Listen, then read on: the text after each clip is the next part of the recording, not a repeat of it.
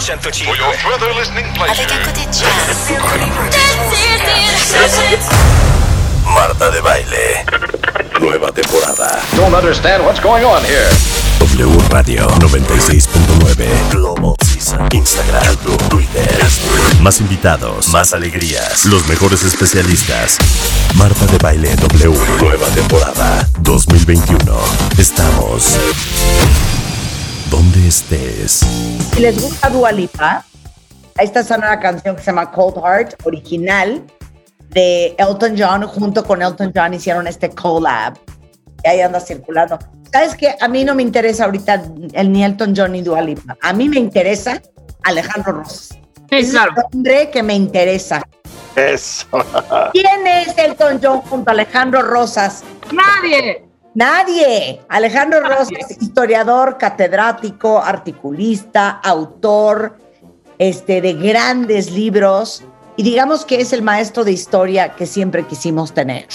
Hoy se cumplen 500 años de la caída de México Tenochtitlan.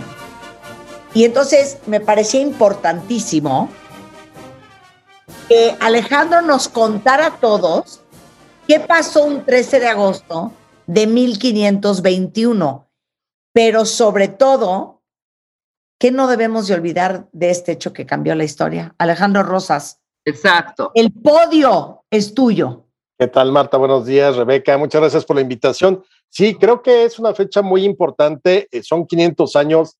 Qué bueno que, como siempre, tú le, abres un espacio a la historia y aquí podemos venir a solazarnos quienes nos dedicamos a esto. Gozamos con el espacio, contamos los chismitos de la historia y la pasamos bien. Claro. Pero para todos los que dicen, ay no, van a hablar de historia, qué flojera, le voy a cambiar. ¿Por qué es importante que sepan de lo que vamos a hablar ahorita? Mira, es muy importante porque si es un hecho eh, eh, que va a cambiar realmente el curso de la historia.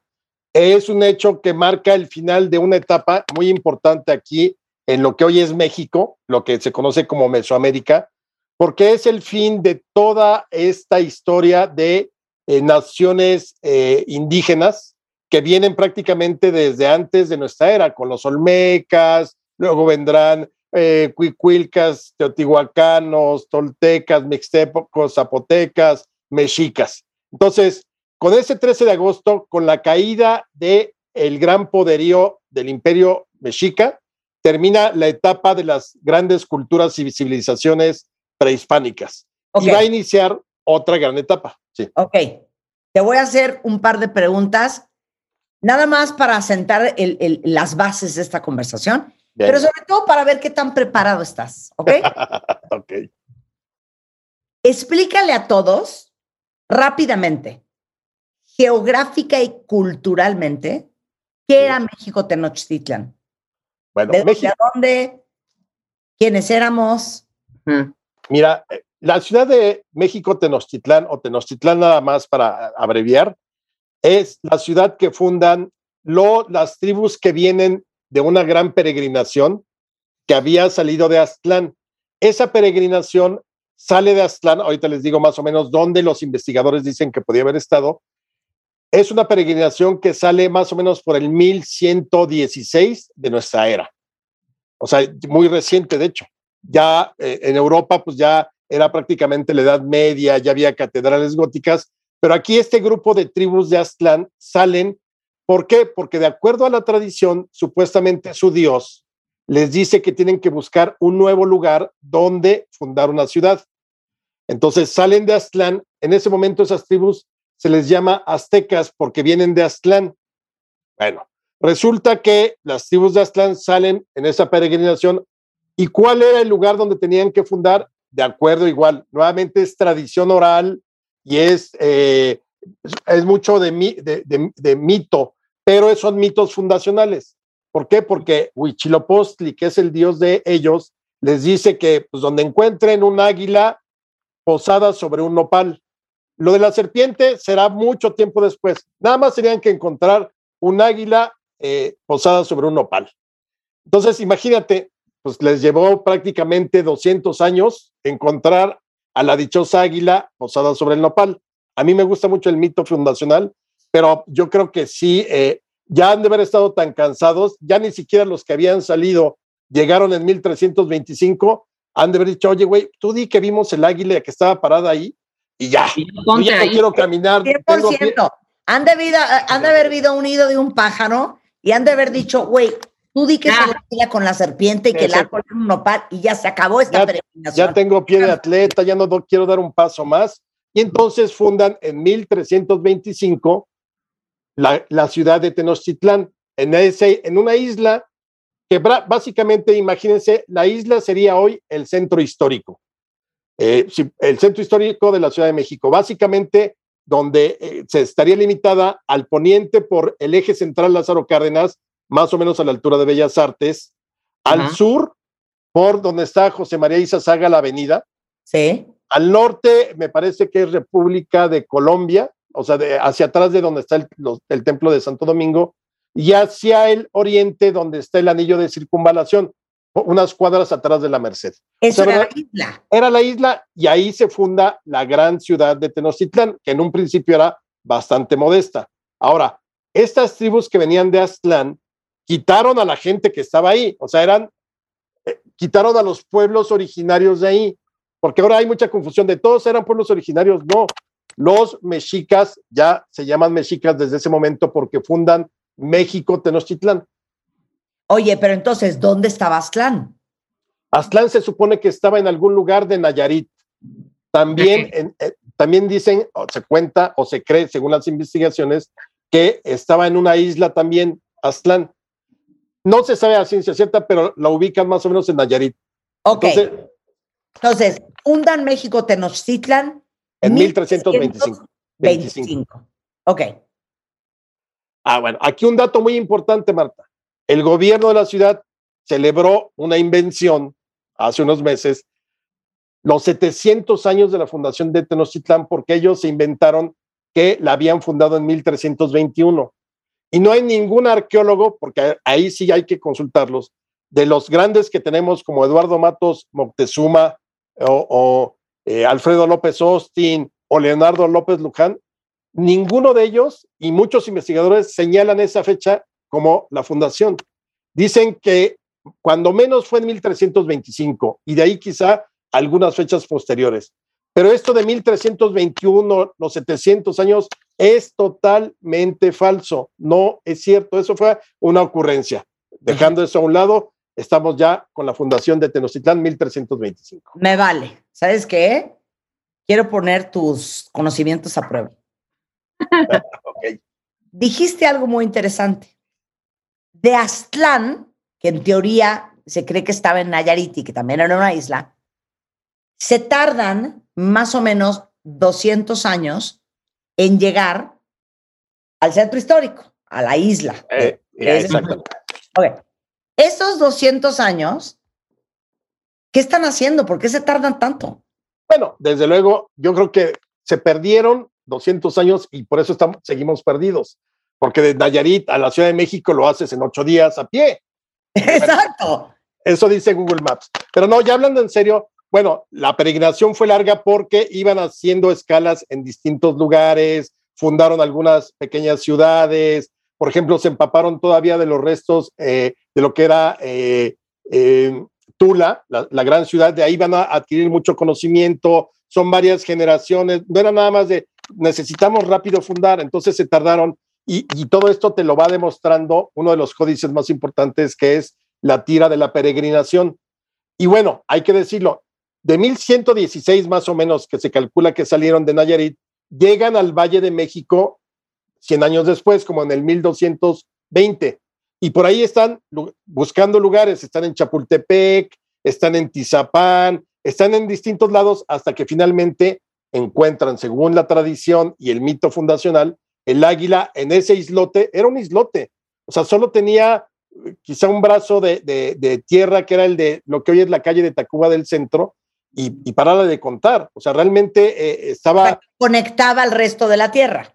Exactamente, era, un, era una isla y un lago tan grande que cuando lo conocen los españoles decían que parecía un mar, porque no se alcanzaba a ver la orilla de eh, la otra orilla, digamos, desde una orilla no se alcanzaba a ver la otra orilla del lago. Era inmenso, inmenso, inmenso. Y ahí estaba la islita, nuevamente pensemos, nada más el centro histórico rodeado de agua. Luego la van a hacer crecer con las famosas chinampas, que es esta tierra flotante eh, que, que, sirvió mucho también para cultivar dentro de la isla, legumbres, hortalizas y demás. Y entonces van construyendo una gran ciudad, hay que reconocerlo. Tenía calles de agua, calles de tierra, eh, generalmente las casas entrabas por los dos lados, le hacen tres calzadas importantes.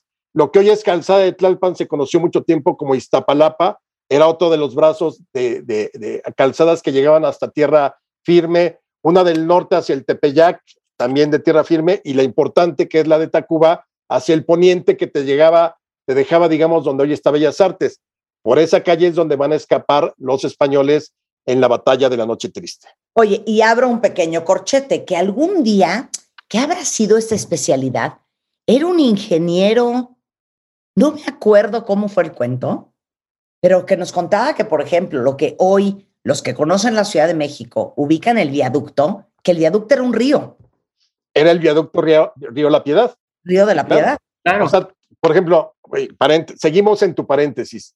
Río Churubusco tiene el nombre porque era un río. La Piedad, los Remedios, eh, eh, pues casi todos los, los, los, ríos los entubaron, pero ya hasta este siglo, perdón, hasta el siglo XX, por ahí de los años 30, 40, pero era viaducto río eh, La Piedad, porque ahí pasaba. Abro, abro un subcorchete. O sea, ahora, todos los ríos de la colonia Juárez, esos no eran ríos. No, no, no, esos ya son ríos del mundo que, le, dan, que le dan a la, la colonia.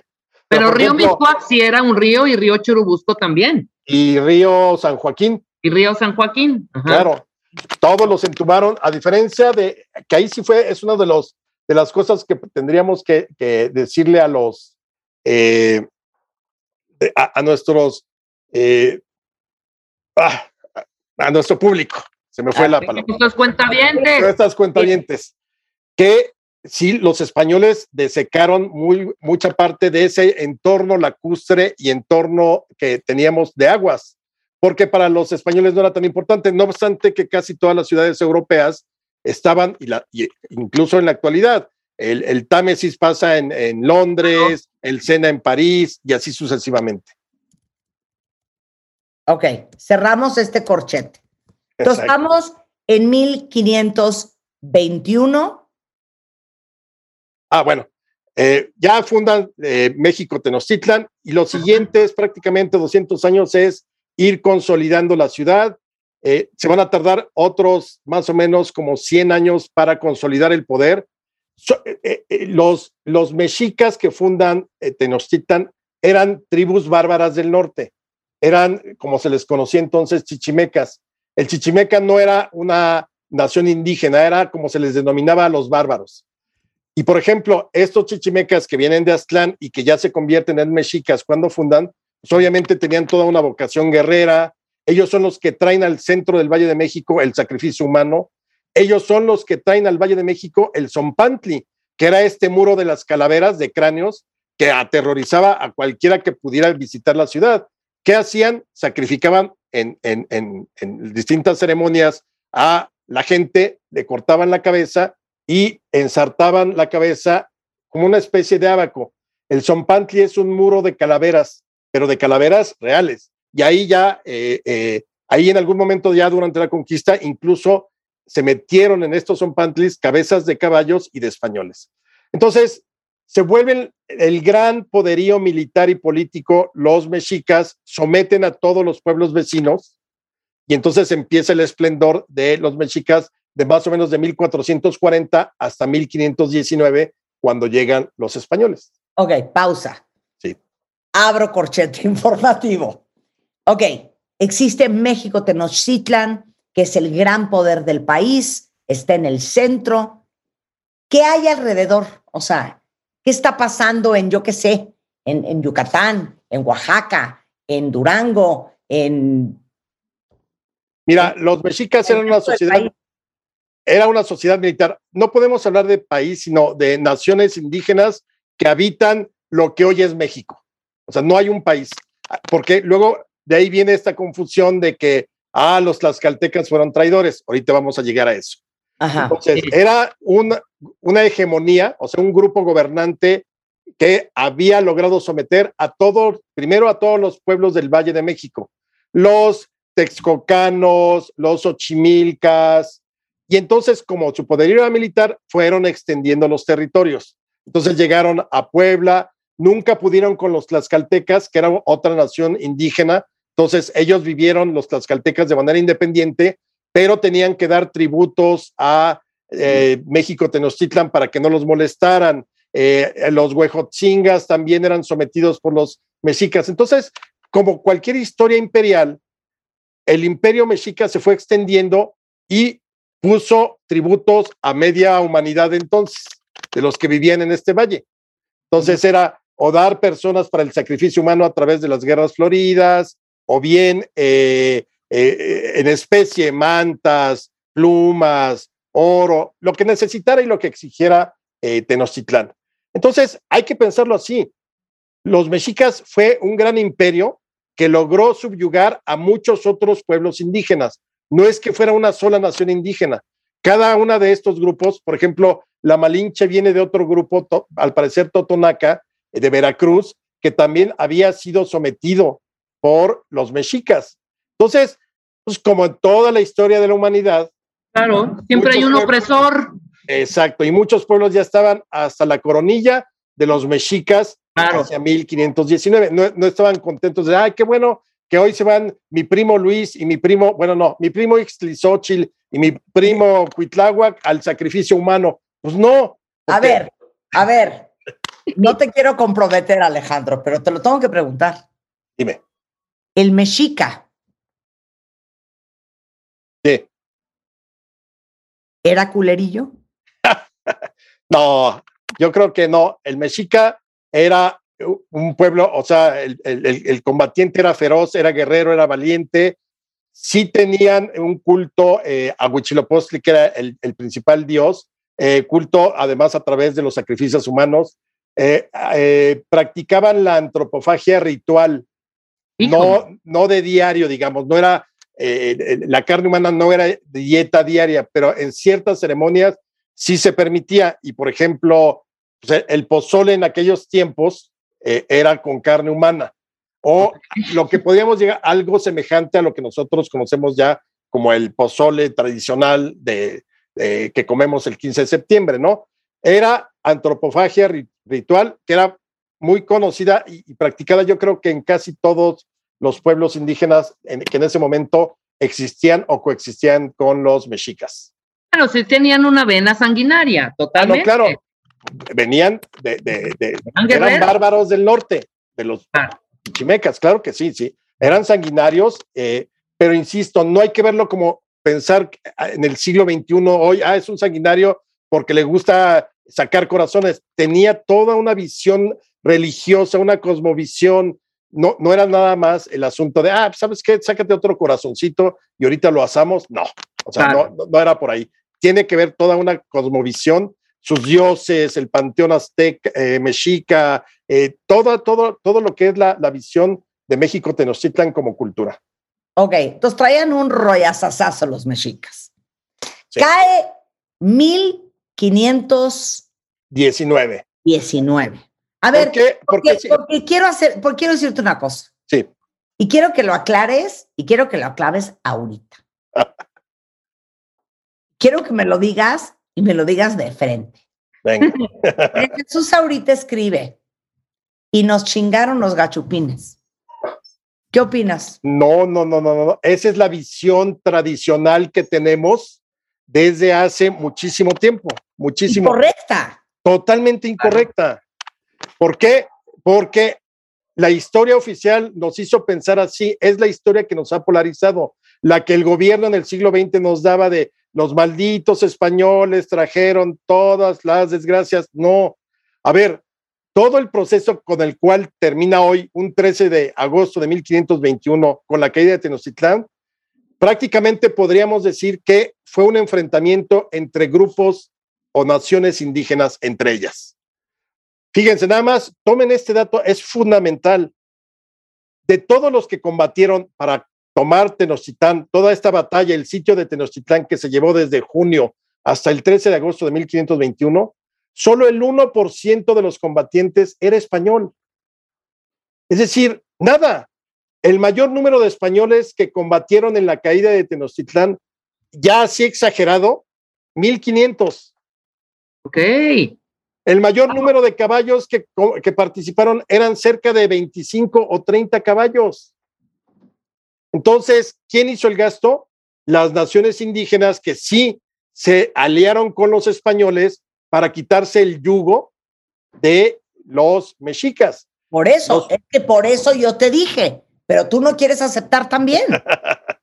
el mexica era culerillo.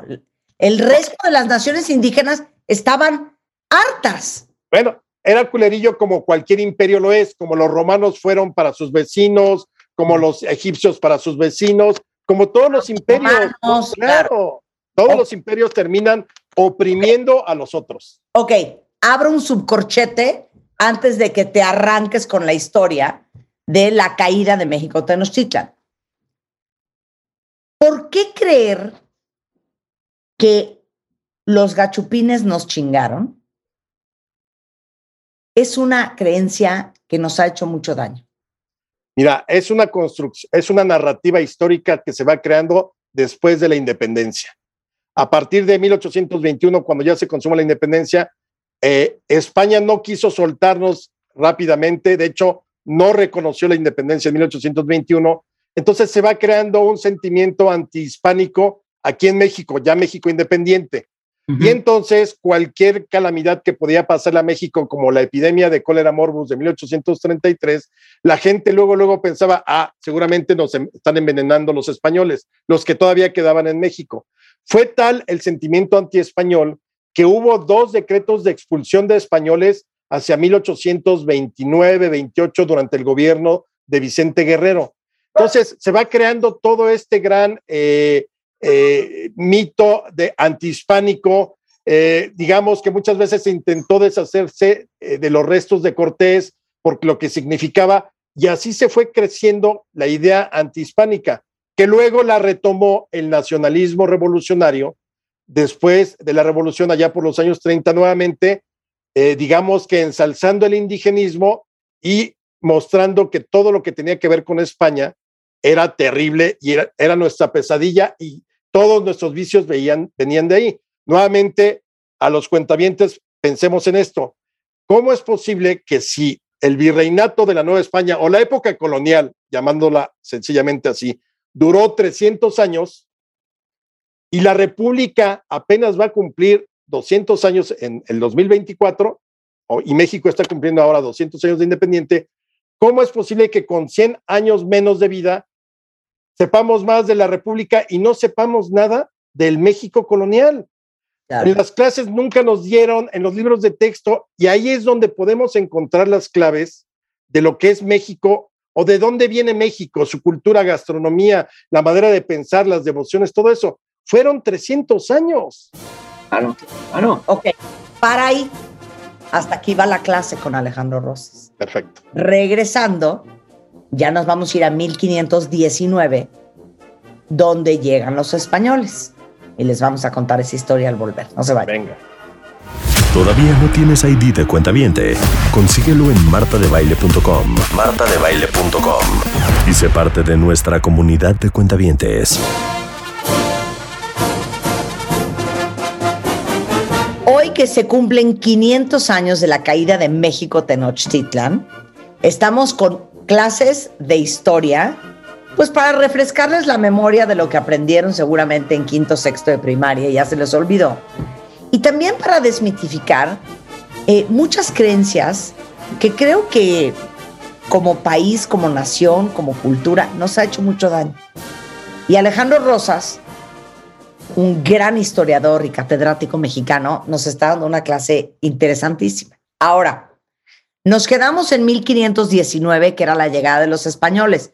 Pero profesor, acuérdese que yo soy una alumna, pues muy, pues ¿cómo lo podría yo decir? Pues muy atenta, muy interesada, muy involucrada con la clase. Y quisiera abrir un corchete. ¿Nos puedes dar el timeline de, digamos que, las culturas más importantes desde la primera hasta llegar a los mexicas? Sí, mira, eh, evidentemente hubo muchas naciones indígenas, pero las principales, más o menos en el orden cronológico, aunque también hay veces que están coexistiendo al mismo tiempo, está decayendo una y surge otra, pero más o menos para tener una idea muy simple y clara, podríamos decir que la primera gran civilización ya bien ordenada, con centros eh, urbanos bien delimitados, delimitación también de el trabajo especializado y demás, son los olmecas, más o menos como por el 2500 antes de nuestra era. Entonces, esa es la madre de, los, de las culturas. Seguramente nuestros amigos y amigas que nos escuchan, eh, si se acuerdan del libro de texto, así se llamaba el capítulo de tercero de primaria, los olmecas, la madre de las culturas. Y ahí, entonces, obviamente empiezan a florecer por migración y por distintas circunstancias otras vendrían los Olmecas, una muy olvidada, pero que fue muy importante aquí en el Valle de México, los Cuicuilcas. Se puede venir a ver la, pirámide acá al sur de la ciudad. Luego vendrían, por ejemplo, los, eh, eh, los zapotecas y luego los mixtecos en Oaxaca, pero al mismo tiempo se está desarrollando eh, Teotihuacán como mil años antes de los mexicas. Ok.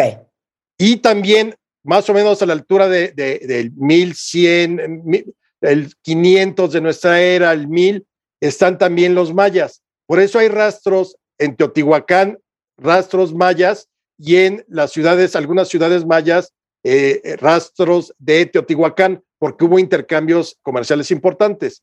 Después de esas, vienen nuevamente migraciones, todo eso. La penúltima que podríamos llamar así, muy arbitrariamente, es Tula, Tula, donde ahí tenemos un gobernante que se llama Quetzalcoatl, no el dios, sino digamos que era ya como persona. Ya, es muy una, una civilización muy culta, con mucho conocimiento, que es lo que van a recibir los mexicas. Y ya después de todas estas, como la última importante antes de la llegada de los españoles, son los mexicas en el. Entonces, Olmecas.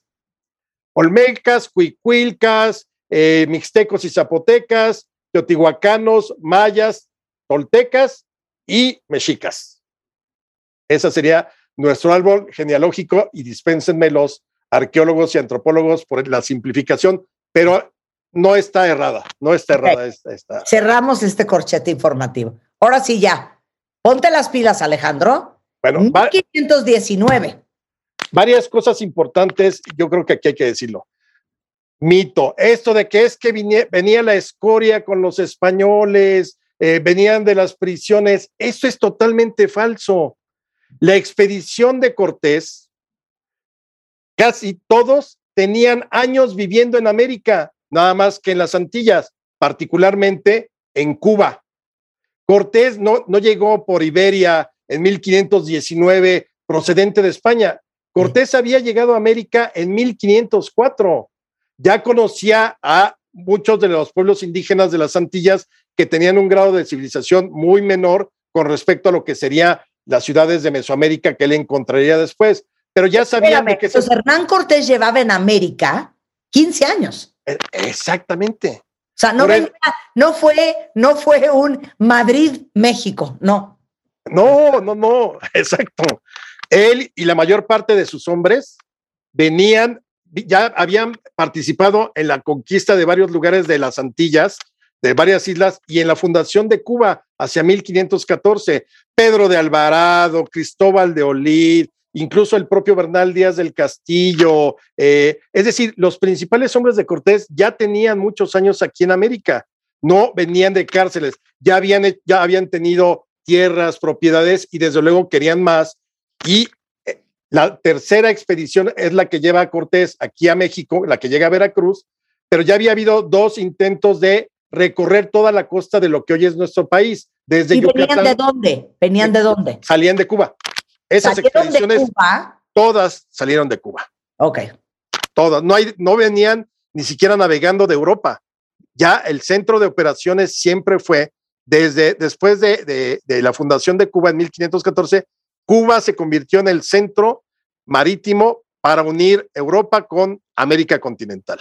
Ok, entonces, Hernán Cortés está en Cuba, lleva cuatro años o cinco años en Cuba y dice, a ver, jalemos para arriba y llegan a Veracruz. El gobernador de Cuba le dice, oye, que era el que ponía la lana, quiero que hagas una expedición, pero no puedes fundar nada. Nada más tienes que ir a recorrer la costa de lo que hoy es nuestro país y ya. Pero pues, Cortés, que era muy sagaz, muy inteligente, ya estando, ya sabía, ya tenía noticias de que había una gran civilización aquí en, en, esta parte del Valle de México y entonces decide, digamos, traicionar la confianza de Diego Velázquez del gobernador y hacer su propia fundación, que es Veracruz en 1519. Entonces funda Veracruz y ya fundada Veracruz organiza, digamos, el primer gobierno que es el ayuntamiento y ese primer gobierno, que eran sus cuates, lo designan a él como el capitán general y le dan chance de entonces sí ir tierra adentro. Eso es lo que le permite a Cortés, sin violar la ley, entre comillas, o sea, fue un madruguete muy al estilo de lo que sí conocemos aquí en México, ¿no? La, la elección arreglada, este, obviamente. Son, por mí, esa, eh, quieres conmigo. Eh, exactamente. Ahora, dentro de los mitos, Cortés quemó sus naves, no, nunca las quemó. Yo no sé por qué pasó la historia de, ah, es que voy a comer, es muy bonita frase, quemar las naves, ¿no? Quemé mis naves y me fui a vivir al extranjero. Pero Cortés, que era muy abusado, a ver, traía en ese momento como cerca de 800 españoles, 900 españoles en 1519. Sabía que había una capital imperial en el centro del, del, del, Valle de México. Y obviamente, pues muchos de sus hombres temían lo que podían encontrar porque ya sabían que eran bastante sanguinarios y muy buenos guerreros. Entonces, para evitar que se regresaran sus hombres, ordena a, sus incondicionales que hundan las naves y solo dejan una flote que es con la cual va a llevar mensajes al rey de España, que es Carlos V, eh, Carlos I de España y V de Alemania, y entonces eh, para que autorice ya todo lo que está haciendo Cortés. Pero el resto de. brinca a su patrón, que era el gobernador de Cuba. Exactamente. como este güey no está de acuerdo conmigo, ya, pues me voy a regresar directo a reportarle al rey de España. Lo legitimó, como te dije hace un momento, creando el primer ayuntamiento, que lo nombró a él. Ya, olvídate de lo que te dijo el gobernador de, Cuba, nosotros el ayuntamiento de Veracruz, el cabildo, te, damos el, poder para que vayas a explorar hacia México, Tenochtitlán. Palabras más, palabras menos. Y entonces lo que hace Cortés es pues, ya empezar eh, pero no podía ir solo. Y para que no huyeran sus hombres, pide a sus incondicionales que hundan las naves. Obviamente las hunden, pero oye, guarda el timón, guarda las velas, guarda las cadenas, los clavos, todo eso que guardó le serviría dos años después para armar los 13 bergantines con los cuales sitió a Tenochtitlán en 1521. Bueno, básicamente seguimos adelante. Eh, ahí en Veracruz ya le había, ya aparece Marina, Malitzin, se la habían dado junto con otras 20 mujeres después de haber derrotado al cacique de Zempoala, eh, ahí en, una región de Tabasco que se llama Centla.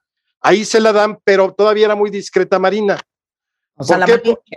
La Malinche. La Malinche es muy discreta, no obstante que era hija de caciques, pues eh, había sido regalada varias veces y se la regalan a Cortés. Cortés no, no la pela en ese momento, pero cuando llegan los primeros enviados de Moctezuma a lo que hoy es Veracruz, donde él está, se da cuenta de que nadie, ni su traductor español, eh, sabe el náhuatl.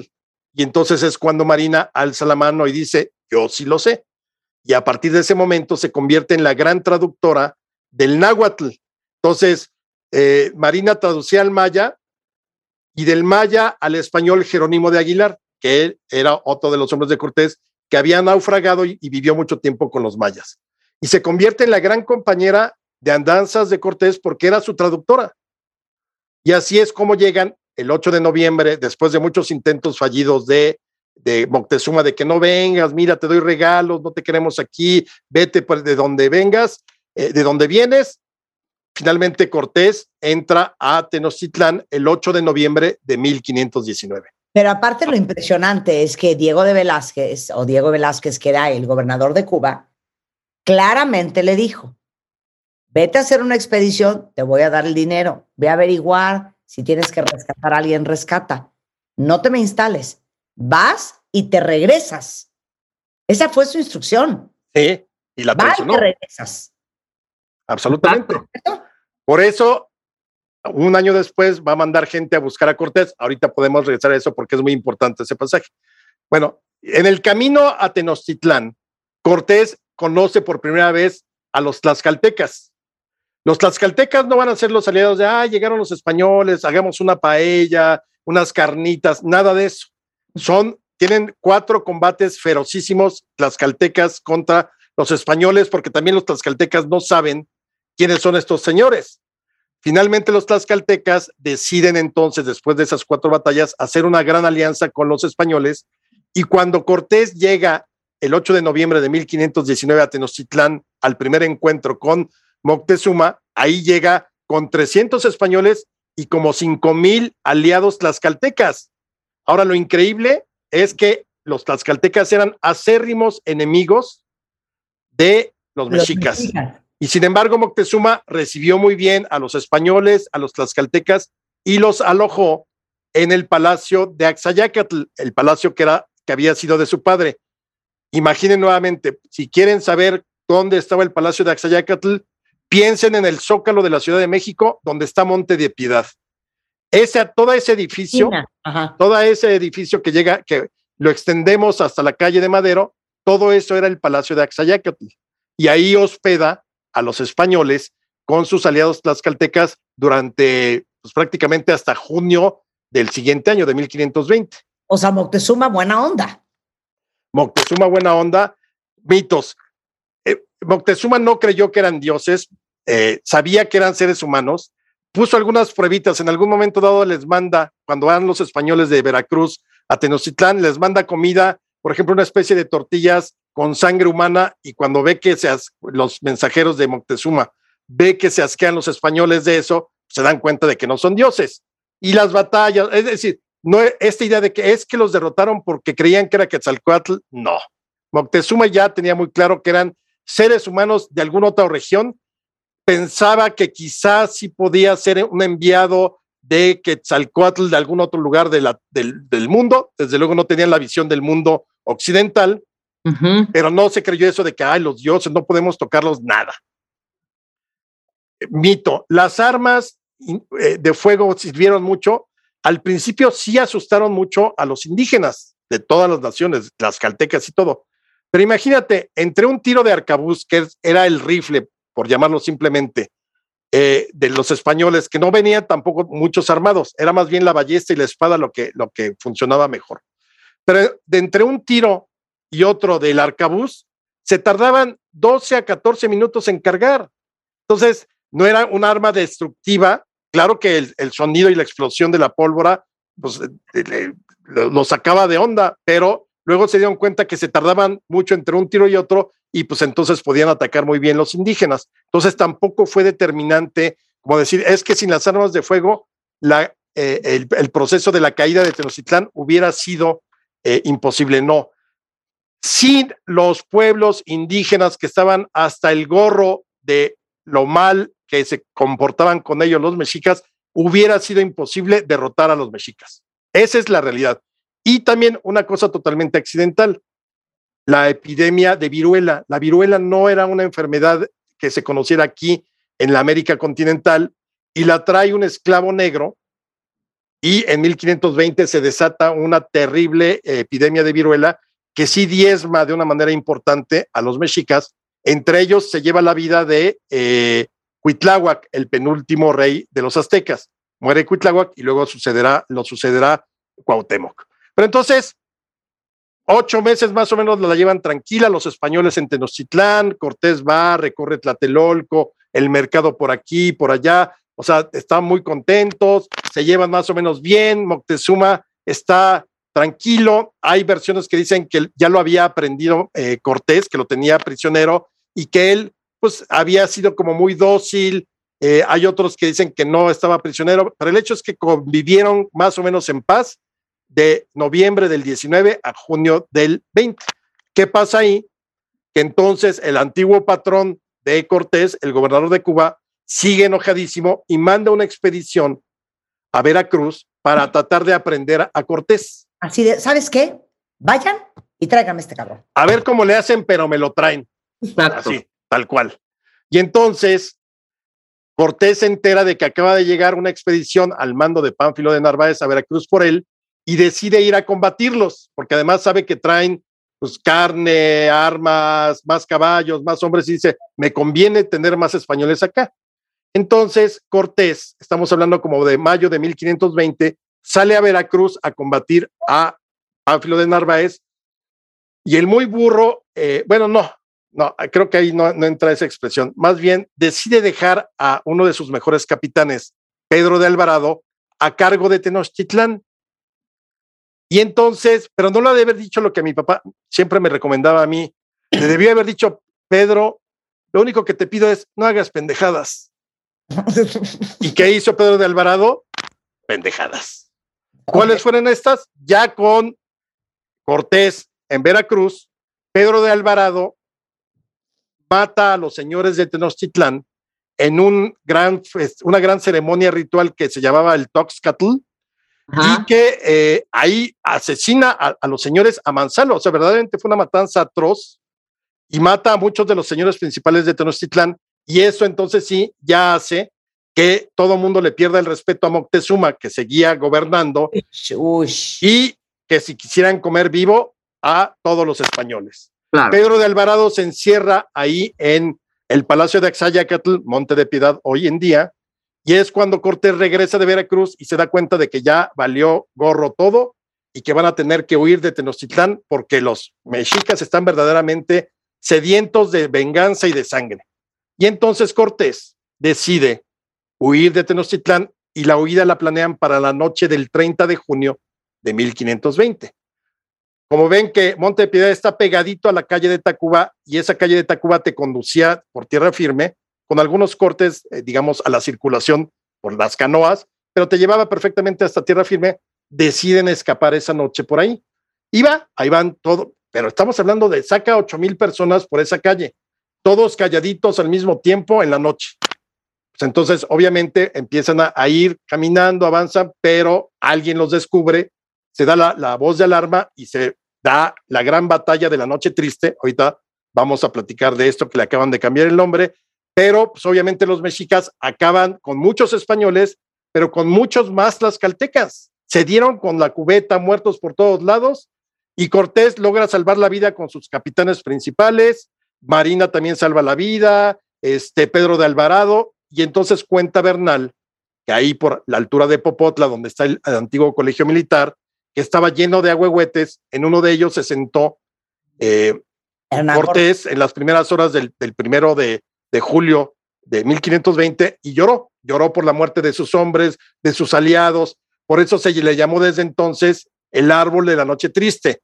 Ahora le pusieron el árbol de la noche victoriosa porque dicen que cómo es posible que los mexicas no celebraran la victoria y que no le debemos llamar así.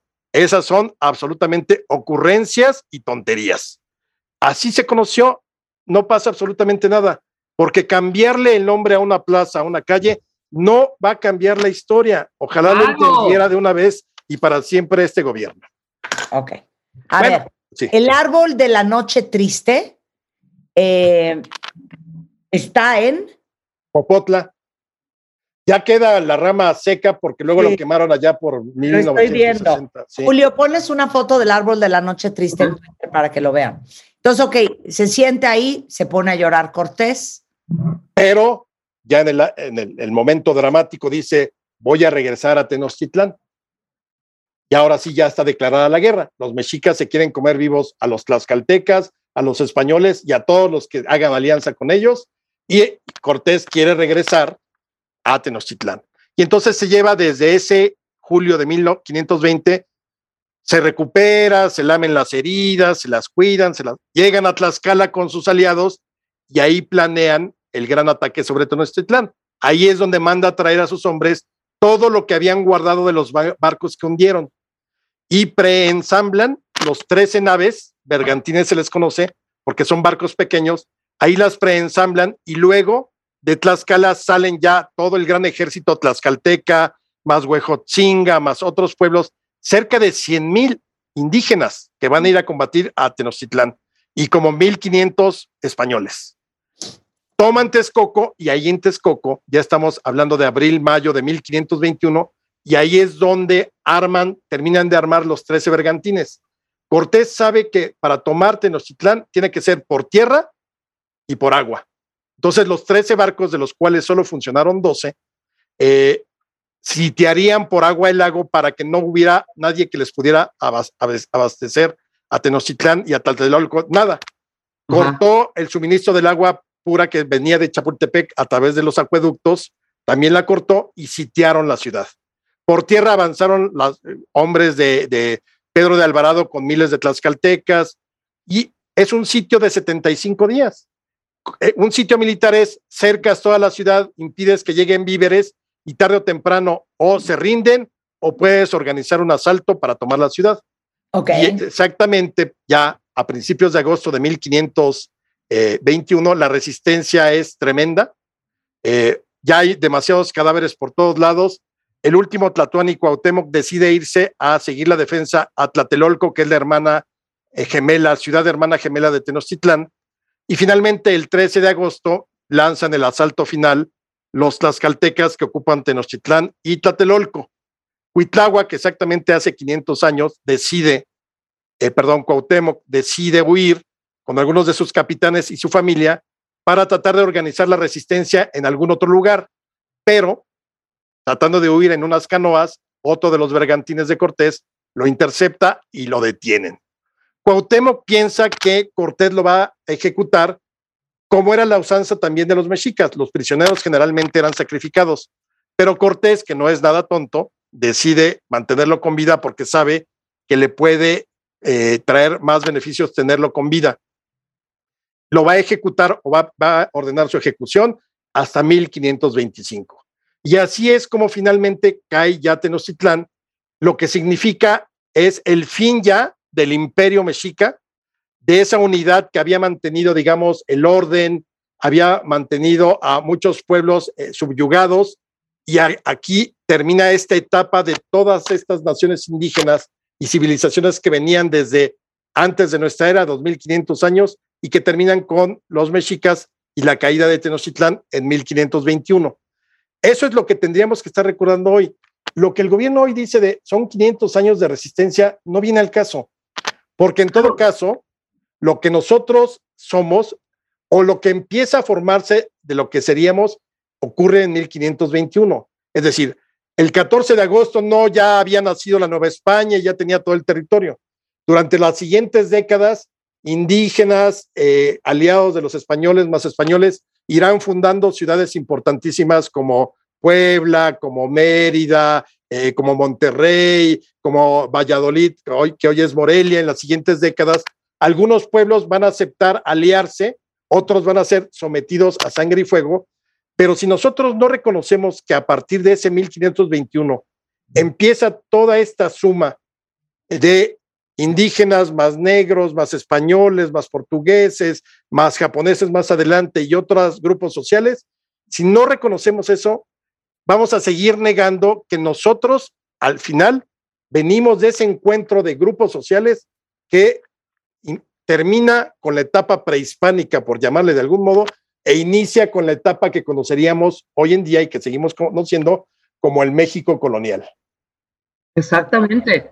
Y estás hablando, nada más rápido, estás hablando de cuántos españoles contra, y, unidos con también con, muchos indígenas. Nuevamente vamos a decirlo, solo eran 1.500 españoles los que participaron en la batalla de Tenochtitlán. Claro. Pero combatieron cerca de 200 mil hombres, como 100 mil de los mexicas y 100 mil entre tlaxcaltecas, huejotzingas, ochimilcas, texcocanos, que ya no querían el yugo azteca. Básicamente podríamos decir que es un enfrentamiento entre naciones indígenas para acabar con un yugo.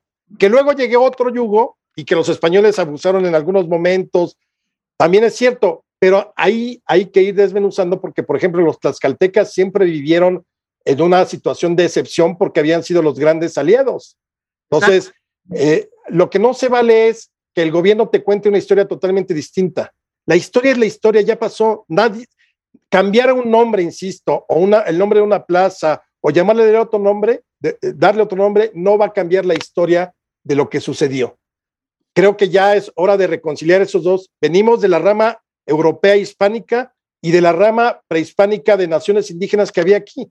Yo creo que incluso si hubiera la posibilidad de hacer exámenes de sangre, serían muy pocos los que quizá tendrían algo de mexicas, porque obviamente se empezaron a fundar ciudades en otros lugares, se combatió contra otros grupos indígenas en otros lugares, y hay grupos indígenas que siguieron en pie de guerra y no reconocieron ni a los españoles, ni a los independentistas, ni a Juárez, ni a la República, ni, a, ni a los gobiernos actuales. Claro. Después del corte hablemos de estas disculpas que quieren que nos den, que constantemente están insistiendo y insistiendo y insistiendo, ¿no? Un poco después del corte. Y, sabes que también quiero, y sabes que Rebeca, si no vas a estar poniendo atención a la clase, te pido que por favor de verdad no participes. ¿Por qué? Estás preguntando cosas que ya pasaron.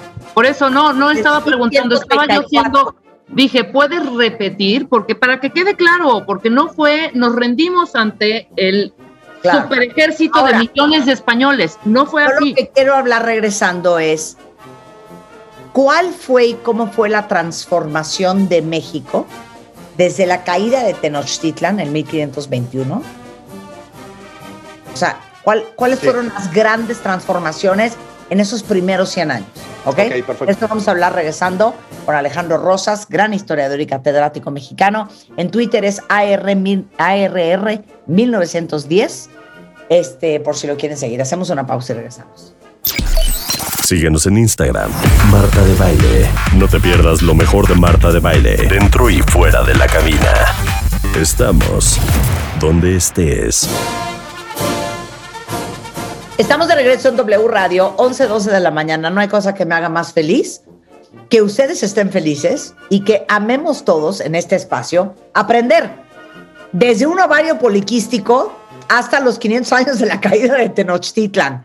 Te digo una cosa, yo siempre les digo a todos, you need to know a little bit about a lot of things. Hay que saber un poquito de un chorro de cosas, en vez de saber un chorro de una sola cosa. Alejandro Rosas, nuestro gran historiador y catedrático, uno de los mejores explicadores que yo conozco, está con nosotros contándonos desde hace una hora toda la historia y el cuento de los mexicas, eh, la llegada de Hernán Cortés, no de Madrid, de Cuba, eh, cómo entró a Veracruz, qué pasó, el árbol de la noche triste, la alianza entre los españoles y los tlaxcaltecas. Bueno, en fin, ya vamos en, ¿ok? Se acabó México Tenochtitlan, esto es 13 de agosto de 1521. Entonces, hay, hay, varias preguntas. Creo que tú tienes una, Rebeca, y yo tengo otra. Si quieres, arráncate tú. Ok, yo quiero saber tu opinión acerca de esta reiterativa insistencia de nuestro presidente de pedir disculpa, de pedir que España se disculpe por los abusos de la conquista. Por eso mi insistencia en cuántos españoles, cuántos indígenas, etcétera, etcétera, etcétera, ¿no? Mira, yo voy a, aquí a retomar lo que ayer platicando con mi amiga, la doctora historiadora Úrsula Camba, decía ante la misma pregunta. Es humillante que tú tengas que pedir que se disculpen contigo, ¿no? Como nación o como representante de, de una parte de la población indígena. Creo que eso es humillante. Si España en un momento dado hubiera dicho, oiga, oye México, pues yo quiero pedir, ofrecer una disculpa por lo que hicimos, nuestros antepasados y todo eso el, eh, la España del siglo XVI no es de ningún modo la España del siglo XXI, como México no era en 1521 lo que es y en los años siguientes lo que es hoy. Porque el problema es que seguimos, y el gobierno lo hace mucho hincapié, en que parece que ya existíamos como Estados Unidos mexicanos desde entonces, y no, o sea, no existíamos como una nación. En el momento, eh, entonces, para empezar, yo estoy totalmente en contra. Pero digamos, no, Alejandro, pero es que debes de aceptar que se pasaron, sí, muy bien. Pero entonces, si vamos a empezar con eso, yo le pediría a los descendientes de los mexicas que ofrecieran una disculpa a todos los pueblos que estaban en el Valle de México, que eran originarios y que ellos llegaron y les quitaron tierras, los despojaron y los obligaron a pagar tributo. O sea, tan gandallas fueron los españoles como los aztecas convertidos en mexicas que se convirtieron en imperio. Claro. Esa es la historia de la humanidad. Lo que pasa es que de pronto cuando oyes cómo el gobierno utiliza la historia, politiza la historia, la carga de ideología y ahí ya perdió eso. Lo que habla el gobierno, eso no es historia. Vamos, vámonos lejos, no nos vayamos lejos. El imperio romano. Ustedes ven Egipto diciéndole ahora a, a, a los italianos que pidan disculpas porque estaba el imperio romano, acabaron con... es parte de la historia de la humanidad, el imperio otomano. Y vente más, y vente más para acá, o sea, no, estás viendo a, a, España exigiéndole a Francia que le pida disculpas por lo que hizo Napoleón de meter a su hermano Pepe Botella a gobernar. Claro, pero, pero a mí lo que me preocupa son dos cosas. Ya saben que yo no soy totalmente enemiga del victimismo. Y yo creo que no nos hace bien seguir abonando al discurso y a esta sensación de sentirnos A, víctimas, B, resentidos y C, eh, como, como engañados, como ultrajados, como... No nos hace bien como colectivo seguir perpetuando ese mensaje. Absolutamente. Mira, yo sí creo, eh, a ver, historia oficial existe en todo el mundo, no hay que rasgarnos las vestiduras. La narrativa que trae este gobierno, el del presidente López Obrador, es una nueva versión, su versión de la historia oficial, cargada de ideología. ¿Por qué? Porque quitas a Colón, dice que para limpiarlo, la estatua de Colón de 1877, y luego dices que mejor hay que ver si la regresamos y discutir si el genocidio de cuando llegaron acá los europeos pero si pones una banca donde te puedes tomar una foto con el Che y con Castro. Entonces, ya cuando manipulas la historia, la llenas de política y de ideología, eso ya no es historia. Eso ya es retórica, discurso, demagogia. Entonces, creo que dejemos a un lado para eso. Si queremos conocer historia, hay que ir a los libros de los historiadores. Tenemos grandes historiadores en la academia, UNAM, Colegio de México.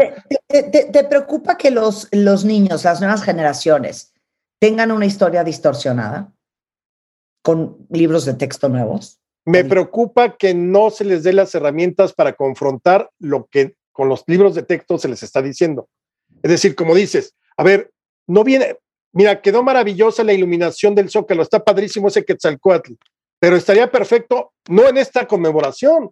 O sea, esta conmemoración de la caída de, de, Tenochtitlan no tiene que ver con Quetzalcoatl, ni con la Coyolxauqui, ni con nada de eso. Tiene que ver con el fin de un imperio, una hegemonía que existía y también con el inicio de lo que va a ser un largo proceso por el cual se va a transformar la vida cotidiana de las naciones indígenas aquí en México, o lo que hoy es México, para irse transformando primero en la Nueva España y siglos después ya en el México independiente. Pero me preocupa que los niños no tengan otras fuentes o que sus papás no los acerquen al leer esta historia, tenemos que dejar los prejuicios porque sí, la historia oficial de este régimen te lleva hacia la victimización. Hay 500 años de resistencia.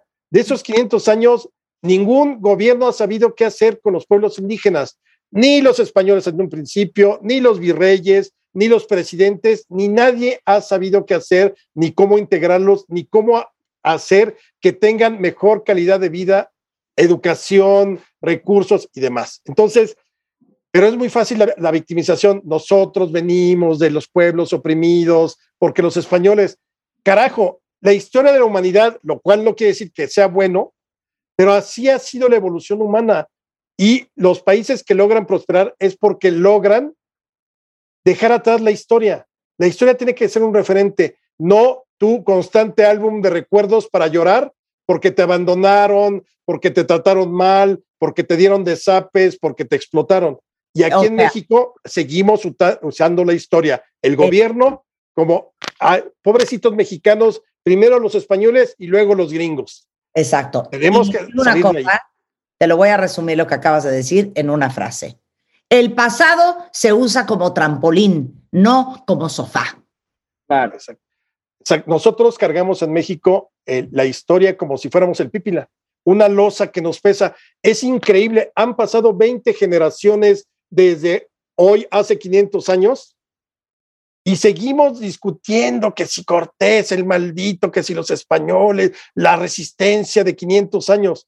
Lo que somos hoy, bien, buen país o mal país, subdesarrollado o no, se debe a los que gobiernan hoy y han gobernado en los últimos años. No se debe a los españoles, no se debe a los gringos que nos arrebataron la mitad del territorio en el siglo XIX, no se debe a Madero o a Villa o a Zapata o a Juárez, se debe a nuestra clase política actual.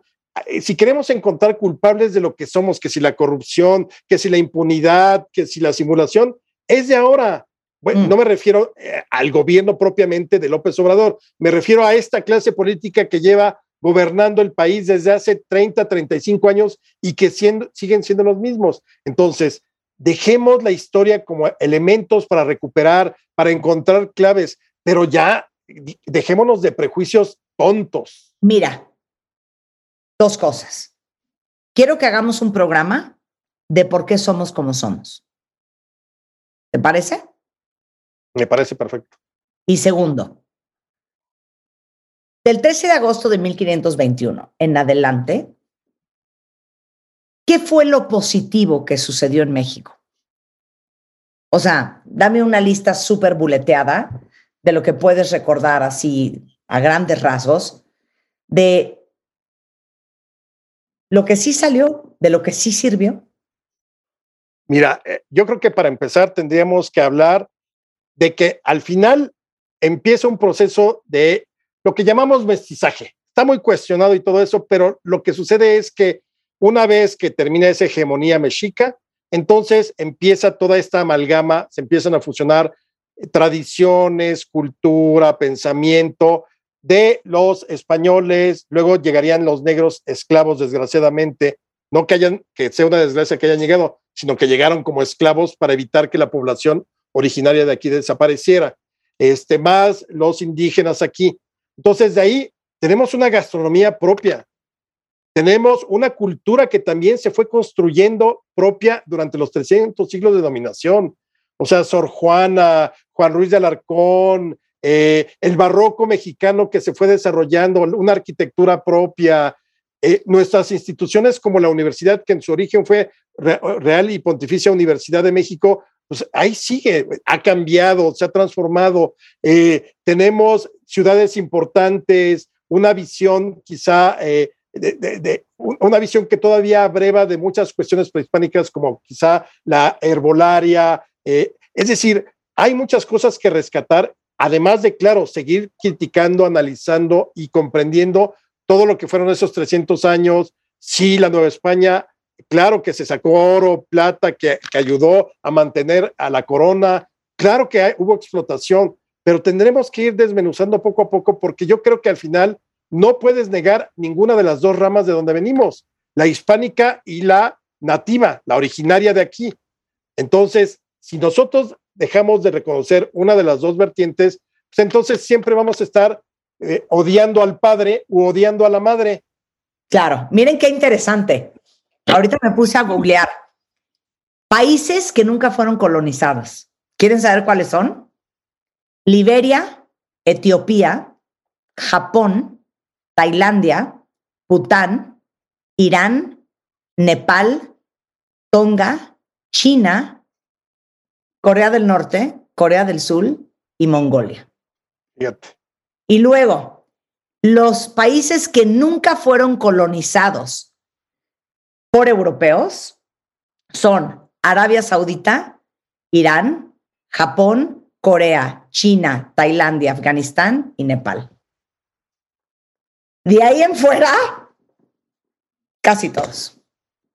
Y entonces ahí viene... Parte de la historia de la humanidad. Exactamente, no somos nosotros la excepción. Aquí esta idea de es que los pueblos originarios, hubo otros lugares en el mundo, lo cual no lo justifica, ojo, para que no empiecen a decir, ah, sí, entonces como sucedió en otro lado también aquí, no, pero es parte de la historia de la humanidad. Nosotros fuimos parte de esa historia de la humanidad. Aquí hubo grandes momentos, por ejemplo, ya, eh, ya eh, digamos, los, los novohispanos mexicanos nacidos aquí, tercera generación, fueron los que acompañaron a encontrar el tornaviaje, que fue la ruta de regreso, porque desde 1521 y hasta 1565, si tú te embarcabas, digamos, desde Acapulco para ir a Asia, no podía regresar por el Pacífico porque nadie conocía la ruta. Bueno, en 1565 se descubre una corriente especial muy hacia el norte de Japón. Ahí participaron mexicanos. Ah, bueno, escuchen esto. Es que ya me clavé cañón con la historia, cuentavientes. Oye esto, Alejandro. El imperio romano era casi toda Europa. Portugal, España, Francia, Italia, Suiza, Luxemburgo, Bélgica, o sea, lo que ahora son estos países, Gibraltar, Romania, Moldova, Ucrania, Inglaterra, Gales, Libia, Tunisia, Algeria, Marruecos, Egipto, Albania, Grecia, Hungría, Bosnia, Eslovenia, Croacia, Bulgaria, Turquía, Irak, Siria, Jordania, Líbano e Israel. Y yo no veo a ninguno de estos países pidiéndole a Italia una disculpa. No, y, otra, no los ves llorando como la muñeca fea por los rincones. Lloran, ay, es que me hicieron, ay, es que no sé qué. El pasado ya pasó, ya no lo podemos cambiar, pero podemos mejorar el presente y construir un mejor futuro. Pero si seguimos con nuestros prejuicios de los españoles llegaron y saquearon, digamos que sí, así de maniqueo, sí llegaron y saquearon. ¿Qué vas a hacer ahora? Dime, es como si tu abuelo hubiera sido Victoriano Huerta. Sí, maldita sea que haya sido Victoriano Huerta, pero tú qué puedes hacer como nieto o bisnieto? Pues nada, ya pasó, qué lástima, qué lástima que pasó. Pero si te sigues lamentando y no vas a hacer, te vas a paralizar porque te siguen diciendo es que venimos de la madre violada y, y toda esa, todo ese maniqueísmo polarizador de la historia que nace en la historia oficial del prismo desde los 60 eh, para adelante y que ahora es retomado también por este gobierno, pues evidentemente por ahí no es el camino. Vayan a nuestros historiadores, a nuestros arqueólogos, a que a leer sus, sus obras, ahí es donde podemos encontrar verdaderamente no una verdad histórica, porque la verdad histórica no existe. Encontramos interpretaciones. claro. Bueno, Alejandro, quedas con dos encargos. De, eh, ¿Por qué somos como somos? Es más, son tres encargos. ¿Por qué somos como somos? Pero, ¿eh? pero, si ahí me dejas cantar, yo soy quien soy y no me parezco a nadie. Órale, va. ¿Por qué somos como somos? ¿De dónde viene eso? Eh, segundo, me encantaría hacer un programa, porque aquí Tete Valderrain dice, oye, es que mi mamá luego inventa, por eso no sé si creerle, pero que los indígenas eh, venimos de Asia por el estrecho de Bering. Entonces, quiero que nos hagas un programa de dónde venimos los mexicanos. Bueno, pero nada más así rápido para, para nuestra cuenta viente. Sí, tu mamá tiene razón. Sí, la teoría más aceptada de cómo llega, eh, digamos, la, eh, los seres humanos acá, el Homo sapiens, aquí a América es por el estrecho de Bering y vienen de Asia. Pero estamos hablando de hace 40 mil años. O sea, ya ahí explicaremos qué pasó en esos 40 mil años. Claro. Y luego el, el, último que quiero que hagamos es la historia de los negros en México. Ah, esa, Parece súper interesante. Absolutamente. Es una tercera rama eh, muy presente. Lo que pasa es que también se ha desestimado pero la academia afortunadamente tiene muy buenos estudios sobre eso. Sí. Bueno, Alejandro tiene una cantidad de libros impresionantes para todos los que quieren seguir aprendiendo más. Eh, Mira, yo ahorita le recomendaría para esto, tengo mi, Las caras ocultas de Hernán Cortés, es libro de divulgación. Nada hay ficción en lo que yo escribo, salvo una novela que tengo por ahí, pero todo lo demás es divulgación. Está basada en lo que hace la academia y demás, obviamente con mi interpretación. Pero para conocer bien este periodo, érase una vez México, que es la historia de México, y el primer tomo se llama De las cavernas al virreinato. Ese podría ser útil en estos días. Si no saben qué regalar para conmemorar la caída de Tenochtitlán, regalen el tomo uno de Eras una vez México, porque jamás la historia se atrevió a tanto. Qué bonito. Es ARR 1910 por si lo quieren seguir amando el resto del fin de semana en Twitter. Ale, es un placer hablar contigo. Y tienes un podcast increíble, ¿no? Ah, ya lo anunciaremos posteriormente. Ok, sensacional. Ahí bien, ahí bien. Te mando un abrazo, querido. Deja de estar escribiendo libros y en buena onda ponte a preparar los tres programas que se te encargan. ok, perfecto. Te mando un beso. Un beso, Marta, Rebeca, gracias. Igualmente, son las de la mañana. Les digo una cosa, cuenta La curiosidad te puede llevar muy lejos y me encanta que todos ustedes les trastorne aprender y saber más todos los días, igual que a nosotros. Y por eso nos dedicamos a lo que nos dedicamos, tres horas diarias en W Radio, Radio Nacional. 11.32 de la mañana. ¿Quién de ustedes está soltero? Porque les vamos a decir regresando del corte, si están solteros, ¿qué tipo de solteros son? Según Tere Díaz, ahora sí que te van a reír mucho. Y luego, para cerrar un poco de música, Mariana Bo, eh, DJ y productora mexicana chingona, va a estar con nosotros. Así es que no se vayan, seguimos together hasta la una. Este mes, en Revista MOA, la disciplina. ¿Cómo alcanzarla para empezar a hacer lo que tienes que hacer con ganas o sin ganas? Además, si siempre das más de lo que recibes, no eres la madre Teresa, ¿eh? Te decimos que anda mal. Y te dio COVID, ejercicios para recuperar tu salud. Más todo lo que tienes que saber sobre la química cerebral y cómo influye tu felicidad. MOA Agosto, una edición para ponerte las pilas. ¿Sí o sí? Una revista de Marta de Baile. Estamos de regreso en W Radio. Son las 11:40 de la mañana. Tere Díaz, una de nuestras psicoterapeutas de cabecera es en the house. Y para todos los que viven solteros, porque no todos los solteros viven su soltería igual, vamos a hablar de qué tipo de solteros son. Tere, good morning. Ay, Maltera, Marta, es que me fascina este tema porque primero todo mundo cómo los chinga. Ay, pero ¿para cuándo? ¿Pero por qué? Pero, ay, pero si está bonita la vida de pareja.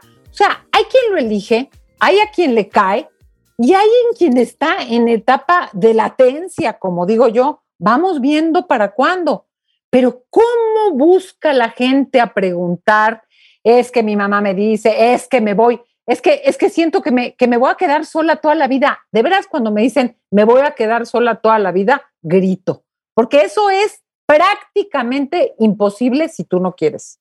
A ¿Cuáles son reserva las que frases- quieras. Las frases más comunes, venga, échatela. Ah, las frases más comunes, me voy a quedar sola toda la vida. Se me está yendo el tren, tengo algo raro y por eso nadie me busca.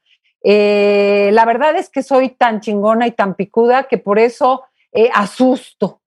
O sea, y la otra es que seguro voy a tener que pedirle a alguien que me cuide y me estoy preparando porque pues nadie, me voy a quedar sola. ¿Sola de qué? Sola que no tienes primos, amigos, colegas, hermanos, sobrinos.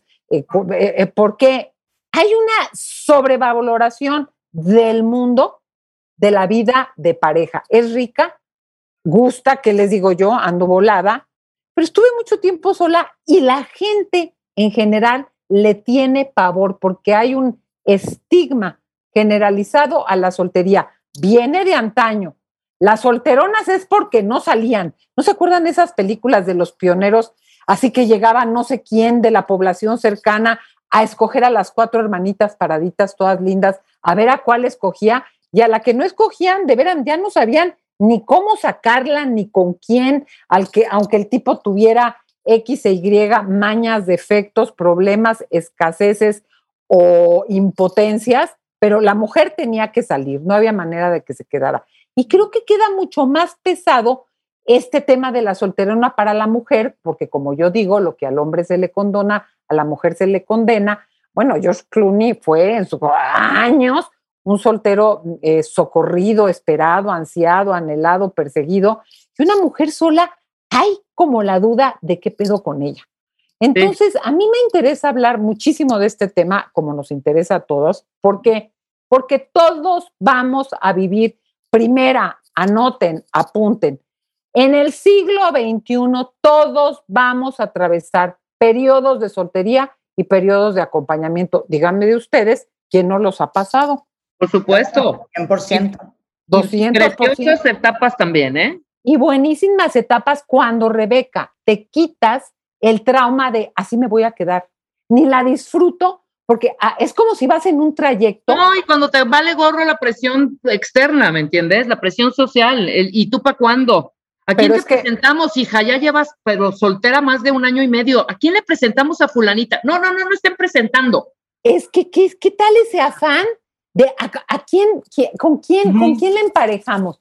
Oigan, ya, pues, que esta salga, que salga, por favor. Entonces, es como si tú vas en un trayecto, que hay trayectos deliciosos. A mí el estado del avión me fascina porque siento que no puede pasar nada. Es lo más parecido que conozco al estado, al paraíso terrenal. O vas en un tren y estás en la angustia como de que nunca fueras a llegar a ningún lado. Cuando uno está en trayectos, hay la claridad, digo, pasan catástrofes, de que uno va a algún lado, pero disfrutas Claro. el trayecto, descansas en el trayecto, lees en el trayecto, Claro. haces amistades en el trayecto, te Sí. masturbas en el trayecto. Hay gente que se masturba en el trayecto. O sea, haces...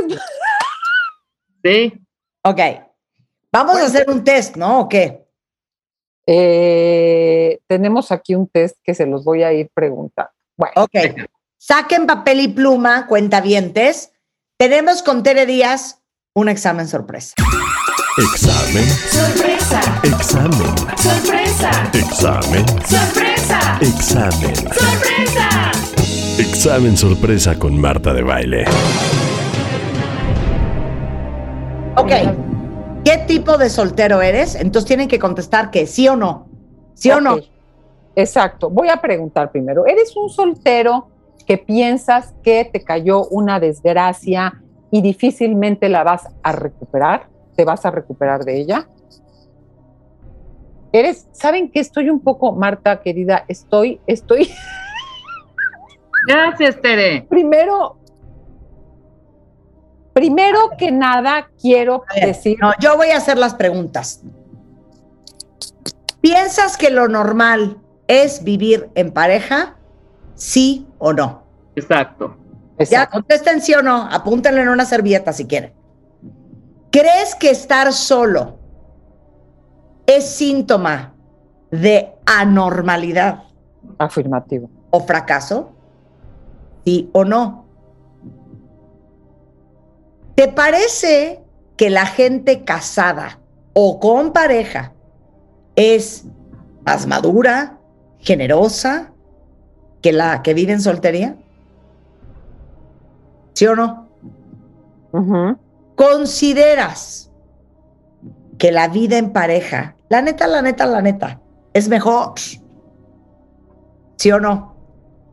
¿Piensas que los que no tienen pareja, y aparte hay que hurgar adentro, ¿eh? ¿Piensas que los que no tienen pareja, la neta, es porque hacen algo mal? Esa está cañona, ¿eh? Porque siento que en el todos los que, o sea, los que vemos a gente Sí. sin pareja, juzgamos que es que es muy complicado, es que es muy difícil, es que no, ¿no? Ok. ¿Crees que la vida con pareja es más fácil? ¿Te parece que elegir la soltería te implica o implica ser una persona más superficial? ¿Consideras que una vida sin pareja es más superflua, menos comprometida y poco profunda? ¿Piensas que las personas solteras tienen menos responsabilidades? Hijo, perdón, es que yo siento que sí. y por último, ¿crees que los solteros tienen más privilegios que los casados? Ahí están las diez Eso- preguntas. Ahí están las preguntas, ahí están las preguntas. Y a mí me gustaría darnos cuenta. Bueno, primero les pregunto a ustedes, porque han estado haciendo cara. Sí, yo sí pienso que son más irresponsables, yo sí pienso que es mejor vivir en pareja, yo sí pienso que es más fácil y rica la vida acompañados. Yo veo a mucha gente con unas jetas, que para qué te cuento. Hay, hay mucha gente que piensa, qué rara, es irresponsable, no se adapta. ¿Sí o no lo pensamos de entrada en término general? Se los pregunto a ustedes, porque quiero saber qué dicen tus cuentavientes, Marta. Ok, entonces, ¿cuántos sí, cuántos no? ¿Y qué significa? Mira, Si la mayoría de las veces dices que sí y tiendes a contestar, sí, yo sí creo que la vida es mejor en pareja. Yo sí creo que es más, eh, que una vida sin pareja es más superflua y poco profunda. Yo sí pienso que lo normal es estar acompañado. O sea, yo sí lo pienso. Qué raros los que quieren estar solos, ¿qué les pasa? Es una idea, hay un prejuicio importante de la soltería. Ojo, en una etapa de la vida en que se puede vivir como soltero. Hay muchas personas que quisieran estar más solas de lo que están, pero pues qué, qué, qué raro, nadie me acepta, porque aquí pasa el paso dos. Hay sutil, velada, descaradamente, porque me han mandado señoras a sus hijitas de 32 años a terapia, casi que para que las case yo. Es que esta niña, qué necedad, qué afán de quedarse sola. Todos quieren jugar con ella y ella no quiere jugar con todos. Claro. Y tener una serie de amigos con ciertos derechos es jugar o es aprender de tu dimensión erótica, es conocer tu cuerpo, es saber qué onda con las personas, con los señores. O sea, hay etapas. Entonces, lo que responden estas preguntas es, pensamos, ¿me la esté pasando bien o mal? ¿Me esté yendo de la chingada con mi pareja o no? Es mejor estar en pareja. Y a esto pasa el punto dos. Hay una cierta discriminación a la gente que está sola. Ha tocado bodas en que te ponen en la mesa donde está la señora que organiza la boda, ves que ahora hay mujeres que se encargan de organizar no sé qué, el fotógrafo, la hermana de tu abuelita que es joven pero que nunca se casó. O sea, ¿por? ¿Por qué en la esquina la mesa de los solteros? Oigan, a mí siéntenme con mis amigos, con mis amigas, con Juanita Pérez. Hay una idea generalizada de discriminación. Vela de Paulo, a quien les recomiendo muchísimo que la lean, le llama el solterismo. Así Ah. como hay racismo, clasismo, Sí. sexismo, ta, ta, ta, creen que es peor. Ok, hay dos grupos de solteros en este semáforo de la soltería. El Tres. rojo, que Tres, son los tres. solteros arrojados. Ah, ok. El amarillo, los solteros en transición. Y Ahí el va. verde, los solteros posicionados. Entonces Sí. vamos uno por uno. Los rojos. Ahí están los rojos, que como me imagino la, la, la montaña que se están agarrando hasta con los dientes del señor o de la señora que los trae, los trata de la fregada, porque piensan aferradamente que la vida es mejor en pareja, que si salen del departamento de casados van a llegar a un desierto de desgracias. Se sienten, en, o sea, todo va a ser mal, todo el mundo me va a criticar, voy a estar sola, tengo miedo, nadie me va a No, contratar. o te sea, sientes, perdón, o te sientes, yo sí soy, ¿eh? Yo sí soy roja. Yo soltera, que creo que en toda mi vida lo máximo que he estado soltera son cinco meses. Me Fíjate. siento como perrito sin dueño, una cosa rarísima. es que, bueno, ya habría que entrar a una terapia de tus apegos. Pero hay Exacto, una estoy muy cosa, una cosa de por qué. Pero a ver, da la lista entera de, de todo. Bueno, ¿qué les pasa a los solteros arrojados que son los rojos? Piensan que la vida es mejor en pareja. Se sienten inadecuados o rechazados porque no han encontrado a su media naranja. Proponen proyectos, posponen proyectos estimulantes o valiosos para darse a la tarea eh, compulsiva de, de encontrar al amor ideal. Tampoco. Piensan que lo que hasta hoy habían vivido era válido porque eran jóvenes y estaban en una etapa de experimentar, pero se acabó, ya se acabó de jugar, como si ser Sí. soltero es estar jugando. Consideran que el ingreso a la madurez se los va a dar casarse y tener hijos. Si no, nadie me va a tomar en serio y seguiré siendo un niño permanente e inmadura. Perdón, entre paréntesis, yo conozco gente soltera de una talla que mis respetos. Creen que lo que da significado a sus vidas son los vínculos de pareja y no los diversos vínculos amistosos, laborales y culturales. Todo es menos. Mi- mi- mis amigos son menos, mis, colo- mis colegas son menos, la vecina Z. O sea, si no tengo pareja, todos los demás pasa. Y perdón, que ahora que te voy a decir algo, ahora que ando con gringo, son terribles. O sea, ahí andan amoeganados los, con, con la pareja y ven a los hijos una vez a cada dos años. eh, eh, o sea, dices, neta, no hay vínculo más importante que el de pareja. Y esos son los solteros arrojados, ya sea porque violaron, porque se divorciaron, porque los divorciaron. Yo recuerdo una mujer que me hablaba, preséntame, preséntame a quién, si a mí nadie me ha presentado a nadie. El hambre de hombre, el hambre de O pareja. sea, y el hambre que te hace confundirte y elegir mal casting.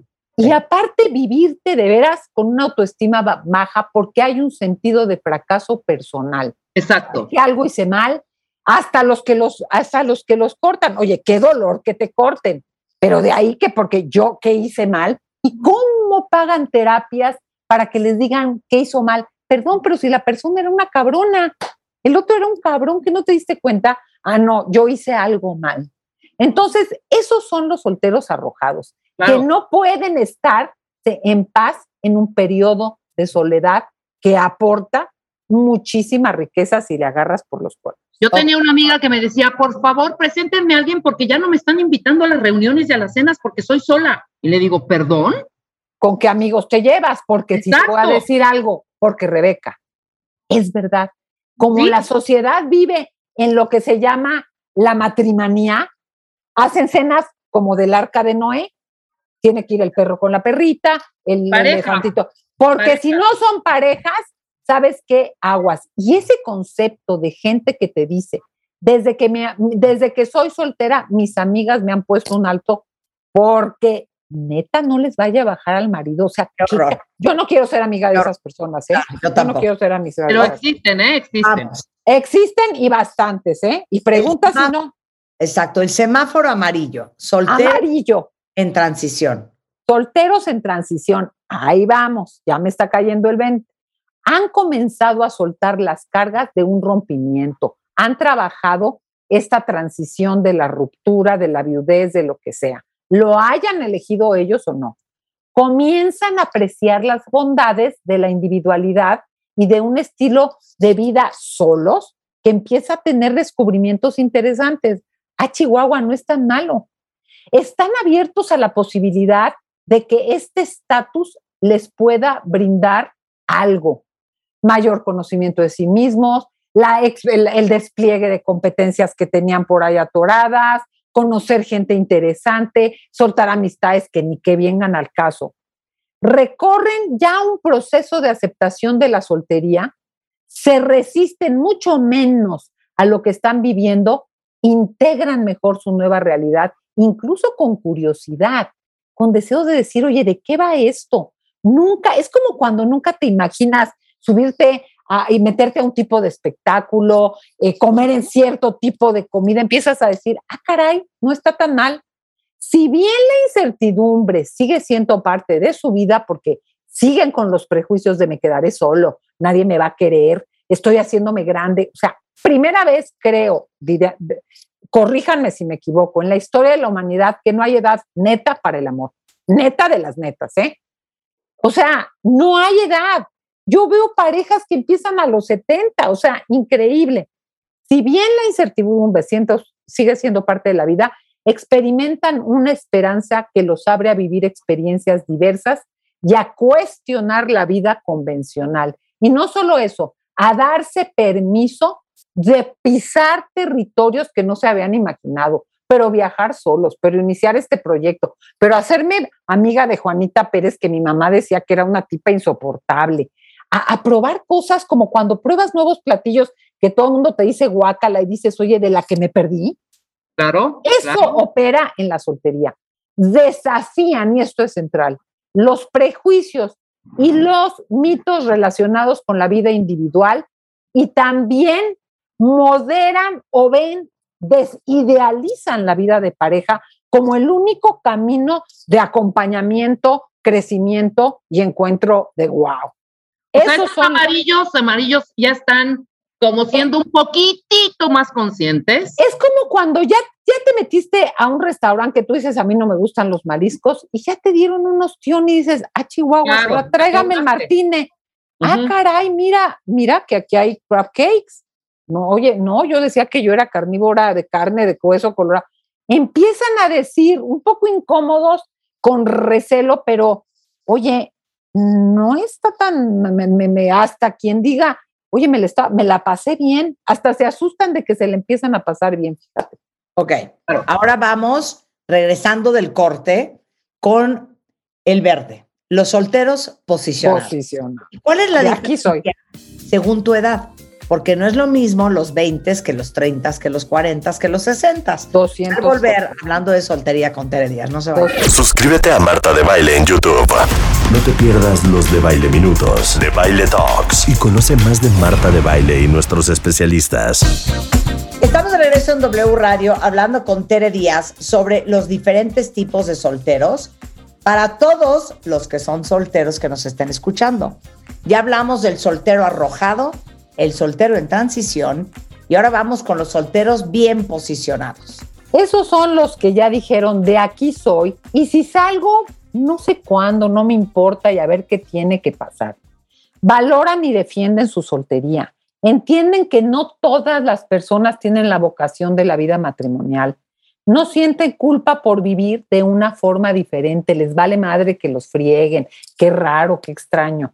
Priorizan su crecimiento profesional y tienden a ser exitosos laboralmente ven en su trabajo una fuente de satisfacción y de servicio. Por eso eso de la inmadurez, hay solteros que cargan cosas cañonas de servicio a esto, pero organiza o ONGs, pero se encargan. Yo conozco, tengo amigas cercanas que a las dos sobrinas las mandaron a estudiar a Tumbuctú. Ven en su trabajo una fuente de satisfacción y servicio. Refuerzan su autoconceptos. ¿Por qué? Porque están llenos de crecimiento, de, de, planes, de proyectos y obtienen a través de eso un reconocimiento social. Aquí algo es muy importante. Hay que distinguir soltería de aislamiento, es un tipo de soledad, sí, y hay que distinguir soltería de celibato, porque inmediatamente se asocia con que soy celibe. Fíjense que hay un libro muy curioso de Héctor Aguilar Camín, una novela que se llama Las mujeres de Adriano. Y él habla que no fue mujeriego este hombre, que tuvo cinco mujeres en su vida, con unas intentó vivir, con otra pensó casarse. El caso es que no tuvo más de cinco mujeres y las tuvo toda la vida, porque nunca estuvo al 100 y nunca perdió a ninguna. Y me parece que ese es un típico ejemplo de un soltero de vida, de, de, de, estos de posicionados, de hueso colorado, como yo les digo. Ahora, como decía Marta, la edad sí importa. Primero quiero decir que estamos viviendo, y lo reitero, en un mundo donde todos tendremos periodos de soltería y periodos de vida de pareja. Entre paréntesis, apúntense porque el martes 17 doy el taller de gracias y desgracias de vivir en soltería cómo vivirla, no sobrevivirla. Se meten a mi página web y se inscriben porque vamos a estar tres horas trabajando sobre esto, ejercicios personales, trabajo en equipo con terapeutas de la montaña, etcétera, etcétera, y puntos de vista de otros solteros que vemos en qué puntos se, se, se localizan. Entonces, martes 17, taller de soltería. Ojo, la edad importa, sí, uno, porque con la madurez uno va desarrollando más recursos y se va dando cuenta que la cosecha de hombres y mujeres nunca se acaba, como dice la canción. La cosecha de mujeres y la de hombres nunca se acaba. Todos estamos en un, en un carrusel, a veces estamos con pareja, estamos sin pareja. Y si tú te metes a las aplicaciones, si vas a un bar, si platicas en una reunión, hay tanto porcentaje de solteros como de casados. Estamos en una transición importante. Claro, de los 20 a los 35 puedes pensar que es algo transicional, que te quieres recibir, que estás echando a andar un negocio, que estás echando desmadre, y entonces vas tranquilo. De los 35 a los 45, sobre a todo a las mujeres les entra el desmadre, de, a las que tienen la vocación, a veces muy inconsciente de ser madres, de que se les va el tren. Ojo, Primero yo les digo, de veras, cuestiona todas las maneras que tienes de ser madre y de asegurarte unos buenos óvulos para que no estés subiéndote a cualquier tren con el hecho de ser mamás. Algunas profesionistas con puestos de alto rango a esta edad, de veras esperan el límite biológico para ver si se van a embarazar o no y para cuestionar el embarazo. Quiero o no quiero de veras tener hijos porque estarás de acuerdo que hay periodos en los que se trunca, se, alenta hay energía emocional, por más que te ayuden, te cuiden tu mamá, tu abuelita y la super nani. O sea, hay una energía que se va cañona. Puedes crear mucho, yo que te puedo decir, pero hay un malabar pesado. Entonces, aquí, tanto hombres como mujeres experimentan esta etapa como un estado pasajero y hay quienes que se avientan al ruedo de tener pareja, pero para tener hijos y implica muchas más cosas. Después de los 45 viene mucho ya la individualidad y la soltería de los divorciados. Estos que ya vivieron, algunos tienen hijos, otros decidieron no tener y están listos para darle la vuelta al asunto en un empezar a hacer una vida de la realización personal. Ya lograron cosas profesionales, ya lograron cosas académicas, quizás ya tienen un tipo de familia, eh, casados, divorciados o viudos, y empieza el tema de retomar una vida autónoma, pero lo central de la soltería en esta etapa es que priorizan intereses, deseos, proyectos personales, cosas que se pospusieron. Y hay a los 70 o 60 o 70 varios seniors que lo que quieren, ¿qué crees que es? Lo que quieren es acompañarse de alguien, pero ya con una sofisticación de viajes, gustos, primeramente Dios, como dice una excuñada, lujos y demás, que ya es un acompañarse, raramente se quieren casar a esa edad. Entonces, bueno, eso es lo que nos da la vida de soltera, pero tiene sus retos, ¿eh? Ok, ahora, ¿cuáles son los retos? Y ustedes me ponen cuentavientes, tacho palomita. ¿Cuáles crees que son los retos, Tere, de los solteros de hoy? Y si ustedes tienen otros cuentavientes, échmelos por Twitter. Para mí, primero, superar si hubo rompimientos amorosos, porque hay quien se queda atorado con el que no me quiso, habrá sido el amor de mi vida, ¿por qué me dejó? O sea, como ya a ciertas edades pasamos por quiebres, desde el ghosting que se me desapareció, hasta que me mandó a la fregada, hasta que me pintó el cuerpo, una soltería se vive bien si superas tus estreses postraumáticos de rompimientos anteriores y le tienes menos miedo a la ruptura y te pones más viva para saber a quién eliges y cómo eliges. Otro es normalizar la soltería y ponerle límite al entorno. Quien te esté fregando, le, ¿sabes qué? No, no pienso lo que tú piensas. No me presentes, no me interesa. Es que qué rara que... No, o sea, hay que saber decirle a quien está chingue y jode, perdón, ahora sí que quién te preguntó. Tres, y aquí voy a dar un anuncio, hay muchos que le tenemos a la soledad por heridas de la infancia y asociamos soltería con abandono, rechazo. Es lo que te eh, digo, sentirte como un animalito en el bosque perdido. Exactamente. Entonces, hoy con 30% lanzo mi curso online sobre heridas de la infancia. Métanse porque muchos de nuestros pavores, prejuicios, tabús, con estar solo, con que me corten, duele que te corten, pero no quiere decir que no valgas nada. Con tu sensación de incompetencia, alguien se tiene que hacer cargo de mí, sola no puedo, tiene que ver con heridas de la infancia. Entonces, échate un clavado. Mi curso online arranca hoy con 30% de descuento en tddias.com, porque si tienes muy muchos traumas, incluso de, no ser querida, de que te decían tus papás, ven nomás que nalgotas, ven nomás con esa cabeza, con esa nariz, o sea, de rechazo, de abandono, de, de, ah, de violencias, de invisibilidad, necesitas a la pareja para confirmarte eso. Y esas heridas las sanas tú para emparejarte bien. Otro, otro reto de los solteros es integrar los ciclos del cambio.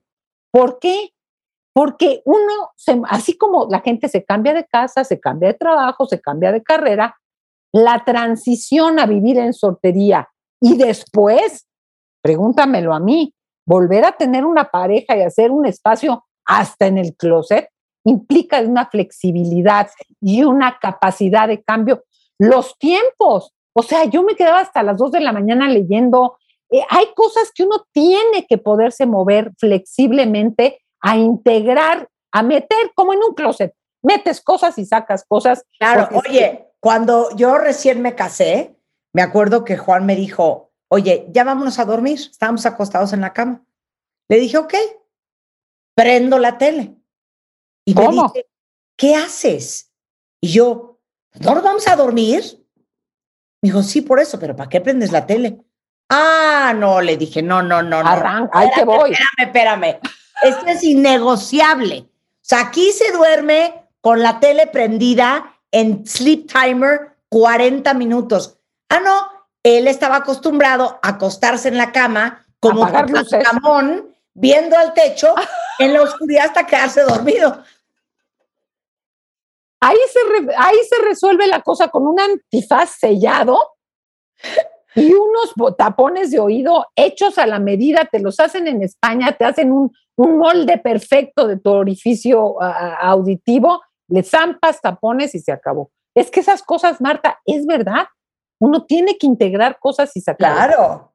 Una clave central del soltero es la tolerancia a la incertidumbre, porque no sabes cuándo, cómo ni con quién. Ah, no, tú quieres que te digan con quién, cómo, pero cómo, pero cómo los conoces, pero cómo voy a sentir. Perdóname, es una transición. Si bien la incertidumbre es parte de la vida, quienes viven en una pareja estable creen transitar un trayecto súper definido y un seguro asegurado, un futuro asegurado, y ni siquiera es cierto. Los solteros tenemos más capacidad para, para, para jugar con distintos escenarios. Otra clave y otro reto del soltero es el manejo de la soledad, que no es ni aislamiento ni abandono. Es Sí. que hago de esos espacios en que claro que hay más confrontación conmigo, conmigo mismo.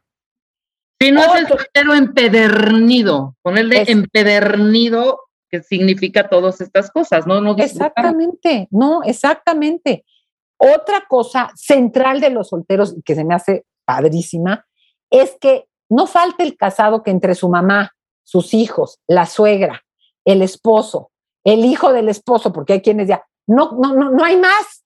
Ya, ya se les agotó, como a Roberto Carlos, que tiene un millón de amigos, pues seguro era soltero, porque para tener un millón de amigos necesitas no tener que ver a la suegra, a la abuelita. Entonces, creo que las redes sociales de los solteros son muy amplias y muy versátiles. Conoces gente de mil tipos, intereses, valores, nacionalidades y demás. Las redes sociales son centrales. El valor de la amistad, tengo que escribir de eso. Incorporar el error. ¿Por qué? Porque como vas a experimentar más, vas a conocer más gente, vas a aventarte a más proyectos, va- te vas a equivocar más, pero vas a aprender más y te va a dar menos miedo el error y lo vas a transformar en experiencia de vida, que es una capacidad de poder entender mucho más lo que pasa. Y ojo, ser soltero no es estar disponible todo el tiempo. Es que como está sola, pues que lleve a mi mamá al doctor. No, pues hay que dejarle a los niños, ¿no? Porque pues de todas maneras ya, oye, ¿sabes qué? Llegó el primo de, de- Uruguay, hay que le preste un cuarto. ¿Sabes qué? No, no, pues es que ya nada más gasta en ella, que nos preste lana, porque pues, ¿cómo vamos a mandar a la niña a esta escuela particular? No, no, no, no, no. Ser soltero no es estar siempre disponible económica, emocional, eh, de tiempo, dinero y esfuerzo. Es saber decir, oye, si estoy soltero, es porque tengo mi propio proyecto de vida. No dispongas de mí, no dispongas de mi tiempo, de mi coche, de mi casa, de mi emocionalidad. Ay, no habla tú con mi mamá porque, ay, ¿sabes qué? Para nada. Ya te quisiste casar, estás rodeado de, de- de- de- un jardín de, de personas, pues hazte- hazte otro hueco para tu mamá, ¿no? Claro. Son retos que te van a permitir crecer. Bueno, entonces, ¿cuándo es el curso? Martes 17 de 7 a 10, taller sobre soltería, con el equipo de la montaña, trabajo individual, trabajo en equipo, eh, un cuadernillo que les preparé que se los vamos a dar como parte del taller y por supuesto diálogo, preguntas y conversaciones en pequeños grupos y conferencias conmigo. Y empiecen como propedéutico, compren. Hoy salió mi nuevo curso online, Heridas de la Infancia si es por miedo al rechazo, si es por temor al abandono, si es por miedo a la humillación, hay quien está sola porque no me vayan a decir que no les gustó mi peinado, como por ejemplo el que traigo hoy. Supera tus heridas de la infancia y después aviéntate al ruedo, porque si no, vas a buscar a alguien que te cuide, que qué bonito que te cuiden eso, pero no con el pavor de ser lastimado de aquello que fue y no es hoy. Curso online, este fin de semana 30%, heridas de la infancia, métete a mi página web. Sensacional. Perfecto. Tere Díaz es, eh, te dicen en Twitter y Tere Díaz Sendra en Instagram, teredíaz.com. Te mando un beso, querida. Las quiero, las dejo. Buen fin de Muchas semana. gracias, Tere. Gracias a ustedes. Oigan, regresando, Mariana Bow is in the house. Tocará Gran en vivo, DJ, tocará en vivo. Gran DJ y productora desde Culiacán, Sinaloa. Una pausa y regresamos. De lunes a viernes, los mejores especialistas, los mejores contenidos. Ciencia, salud, amor, dinero. El mejor camino para llegar a tu mejor versión. Escucha el podcast en martadebaile.com. Aquí a mi lado. Todas las noches no sé qué más hago. Así me arrancas el corazón. Y en tus manos late su bombón. Si no te tengo aquí a mi lado. Todas las noches no sé qué más Mariana Bow is in the house desde Culiacán, Sinaloa, para México y el resto del mundo. Bienvenida, una mexicana. Mariana, Mariana, la verdad es que te voy a decir por qué te invitamos. No solo porque eres una DJ mexicana importante, considerada uno de los 50 DJs más importantes en el mundo, eres violinista, este, especialista en Electro House. que queremos que nos enseñe. gracias, ¿Qué te gracias. dije? ¿Qué te dije, Mariana? Somos DJs que nos frustradas. Somos. DJs frustradas. Somos DJs frustradas. Oye, para todos los que no están en la escena de los DJs, diles quién eres.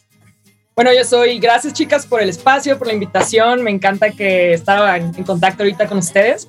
Eh, yo soy Mariana Bo, para todos los que no, no me conocen, soy violinista, soy productora y soy, este, bueno, per- percusionista DJ. también, soy violinista, soy DJ productora, ya ni sé qué soy, la verdad, ya he, he sido muchas cosas. Soy empresaria también, así que hago de todo un poco. Oye, aparte estuviste en la lista de la revista Forbes del año pasado en una de las 100 mujeres más poderosas de México. Sí, señor. Sí, Sí, me señor. catalogó Forbes con, sí, exactamente, efectivamente como una de las 100 mujeres más poderosas de México y wow, fue algo increíble esa noticia. Ok. Nosotros vamos a ser tus pupilas. Entonces, Venga. el que el mando de la siguiente media hora eres tú. Entonces tú dices, en este momento les quiero enseñar, les voy a compartir. Venga. Venga, les voy a enseñar mi, mi último track, mi última canción que se llama Paris, París. Eh, acaba de salir, ya está en todas las plataformas digitales para todos aquellos, mi Spotify es Mariana Bo, y les voy a mostrar un poco, más o menos, lo que viene siendo ser un DJ, mezclar un poquito, así que síganme. Ok. ¿Sabes? Featuring Shibui. Marta, describe un poco lo que vas a ver ahí. No, es, Es que un para avión. empezar, Mariana está metida en un cuarto totalmente acústico, tiene todas las paredes forradas de este foam rojo para proteger la acústica, dos bocinas muy cañonas y trae una consola Oh, bueno. con una, dos, son dos tornamesas, cuatro tornamesas. Y una mixer. Impresionante, impresionante. Ok, Venga. entonces esto se llama Paris featuring Shibui y es de Mariana Bo.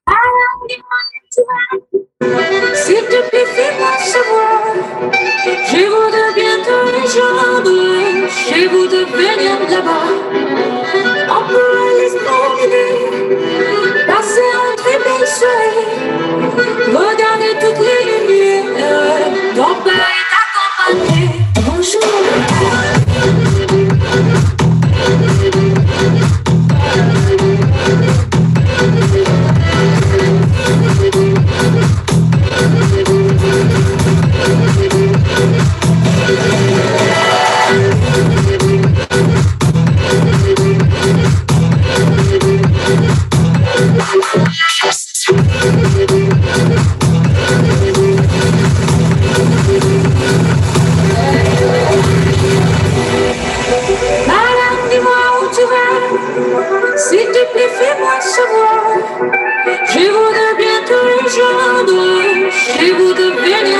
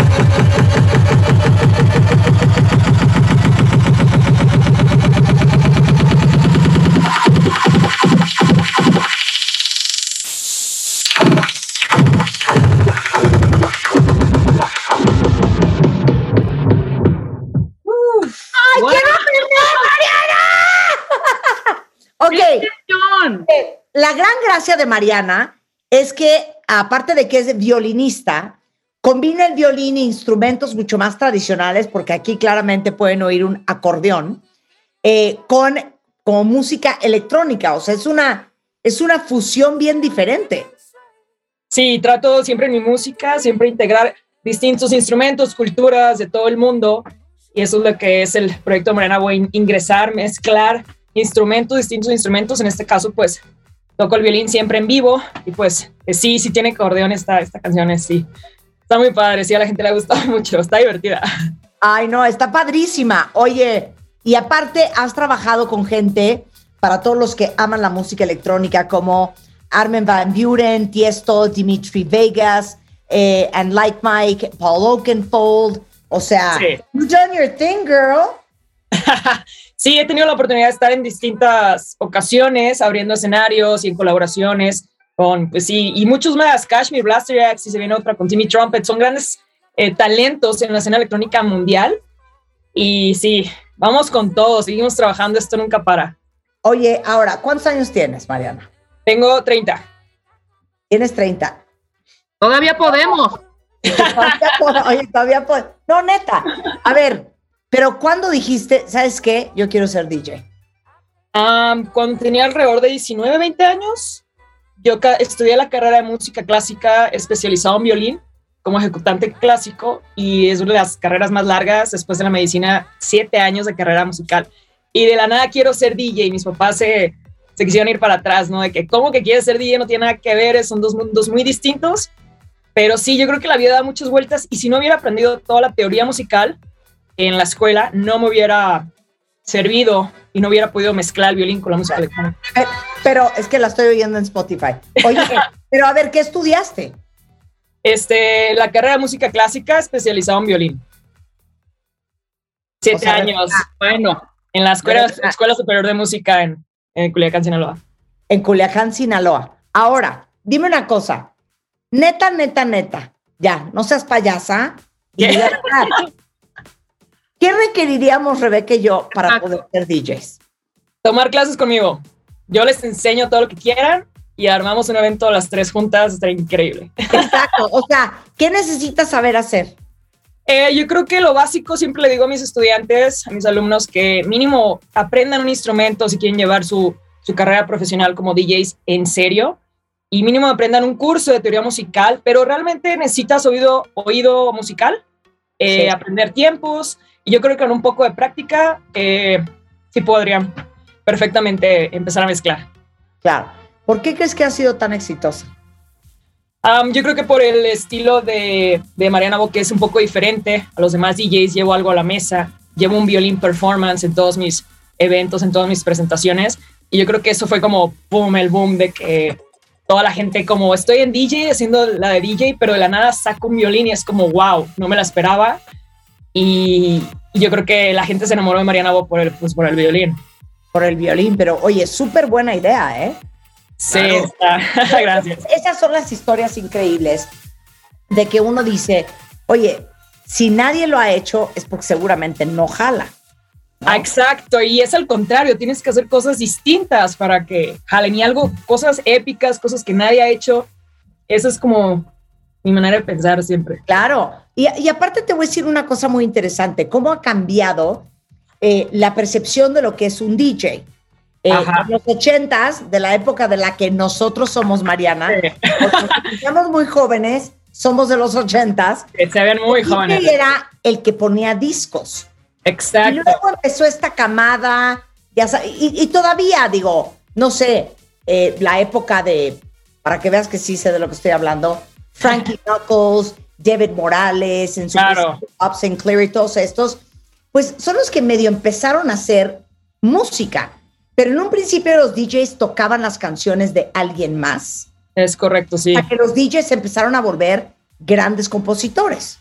Sí, ahorita el DJ nomás es, es el, el que mezcla música para que la gente baile, se quede, se divierta. Y un DJ productor es el que produce su música. Ahorita ya hay bastantes DJs productores muy buenos, pero antes sí se mezclaba con vinilo y, y era otro, era todo análogo y era increíble. A mí me hubiera gustado vivir en esa época por- para, para haber estado en, en- en- en ese mood, ¿sabes? Ahorita Claro. sí tenemos la tecnología a nuestro alcance, que nos hace las cosas diferentes, pero de Claro. todas maneras tiene su complejidad. Sí, Ah. sí, sí. Tú tienes, Oye, que, Mar, tú tienes que ver el documental de Mark Ronson. Va, ahorita, ahorita lo escribo. Lo voy a ver. En Apple TV porque eh, cuenta toda la historia. Se va desde el autotune Claro. a el sampleo y cómo la historia de cómo ha evolucionado la música. Súper interesante. Wow. De cómo ha evolucionado la forma en que se hace música. Pero a ver, cuéntales a todos cuáles son el tipo de escenarios en los que tú has estado y con cuánta gente.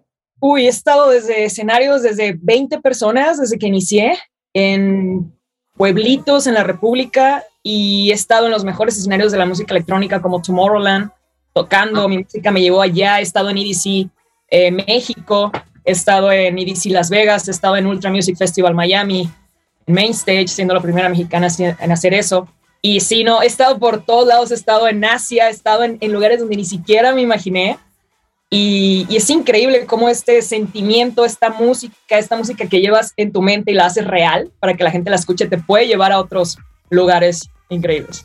Claro. Oye, ¿cómo prendes, Mariana? Es que esa es mi, mi nuestro- bueno, la mía en a particular. ver, basta, Rebeca. ¿Cuál es tu duda? O ¿Cuál sea, es yo tu no, duda, yo no Rebeca? podría empezar a, pre- a querer prender con mocedades, ¿estás de acuerdo?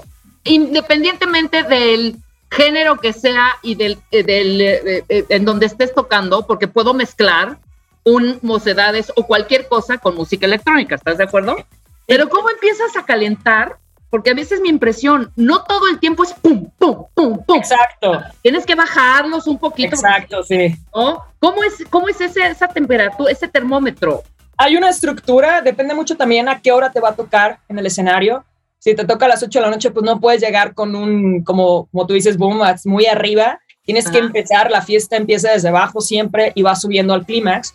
Y las canciones tienen una estructura, tienen dos drops y dos breaks. ¿Esos breaks para qué son? Para que la gente esté brincando en el drop y, ve- y venga en el break y puedan descansar y disfrutar y cantar, ¿no? Este, pero sí, básicamente es eso, la, la, ¿cómo se dice? La... o sea, Sí, llevo varios años como un guion. ¿sabes? Casi, casi un guion, ¿no? Sí, y es leer a la gente, la gente te va diciendo qué quieren y qué no. Ok, Claro. María, me gustaría en este momento, ya puse en Instagram tu nuevo sencillo, ya te puse Ah, gracias, vamos a promover a Mariana, pero nos gustaría, Rebeca y a mí, someter a tu consideración el estilo que cada una tendría si fuera DJ, para Ah, que qué interesante. una calificación, ¿ok? Como el tipo de música que tocaríamos, ¿no? Ajá. Entonces, si Rulo me dice que está listo, por ejemplo, este es mi vibe, ¿ok? Este fuera DJ. Súbele Rulo a todo para que Mariana lo oiga. ¿Ok? ¿Estamos listos? Poda arriba. Échala, Rulo.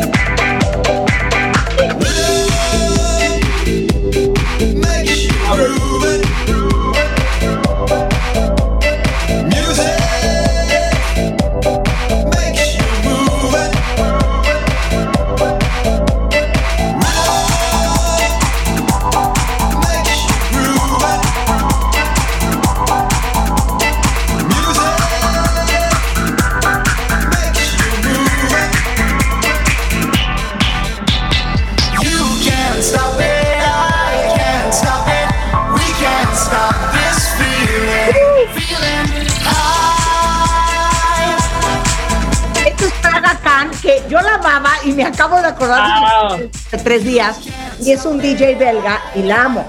Ok, este es mi estilo. ¿no? Sí, sí. No Me des, no des calificación hasta el final, Mariana. Va, Rebeca. Va, va, va. Este, ¿cuál sería tú? ¡Suéltala, Rulo! Esta es eyes. It's making me blind. ¿Qué es eso, Rebeca? I come out of my mind. Daredevil and fly. Uh, they got a lot to No manches, Rebeca. Este es el mío, ahorita. Rebeca, ni con gasolina. y- Deja urgency, urgency. Yeah, bye bye. I let it go. Let it go. Imagínatela. Venga. No it's a ver, acláranos una cosa, Mariana. Yo aquí arrancaría. La música, la música de los DJs, como de prender, tiene, tiene muy poca letra, ¿no? Eh, sí, sí, porque ya es, es un género musical electrónico y la música Exacto, electrónica Rebeca. sí puede tener vocal, pero normalmente los breaks no. Yo arrancaría así e iba yo prendiendo. Sí, güey, pero pareces DJ del Magic en los ochentas, güey. Claro que no. Pero me No encanta. DJ de Lora Palusa, Tomorrowland, Hombre. Park, nada de eso. No, muy mal. Siento que gané yo, Mariana. ¿Cómo? Siento que Cada gané. quien su estilo. Siento que gané yo. No, las dos traen muy buen vibe, traen muy buen flow. Me encantan las dos. Es, es house disco, un tiempo más alto, el de Marta un tiempo más bajo, el de Rebeca, pero las dos se. Pero las dos están muy bien las dos. A ver, que diga Yo sí. quién ganó. Mariana está siendo muy mona. Yo difiero. ¿Qué manos vas a tocar? A mí, a mí sí me gusta más el género un poquito más rápido y sí, me gusta más el género de Marta. Claro. Un poquito más, porque soy Ok. un poquito más ener- energética. Eh, ¿Te gusta el género rápido? A ver, tú toca algo y luego yo toco Ah. otra cosa. Súper. Les voy a tocar el violín. Venga. Este, una canción mía que ya está en Deezer, la pueden escuchar exclusivamente ahí. Y es un género un poquito más rápido, de hecho. A ver. Venga.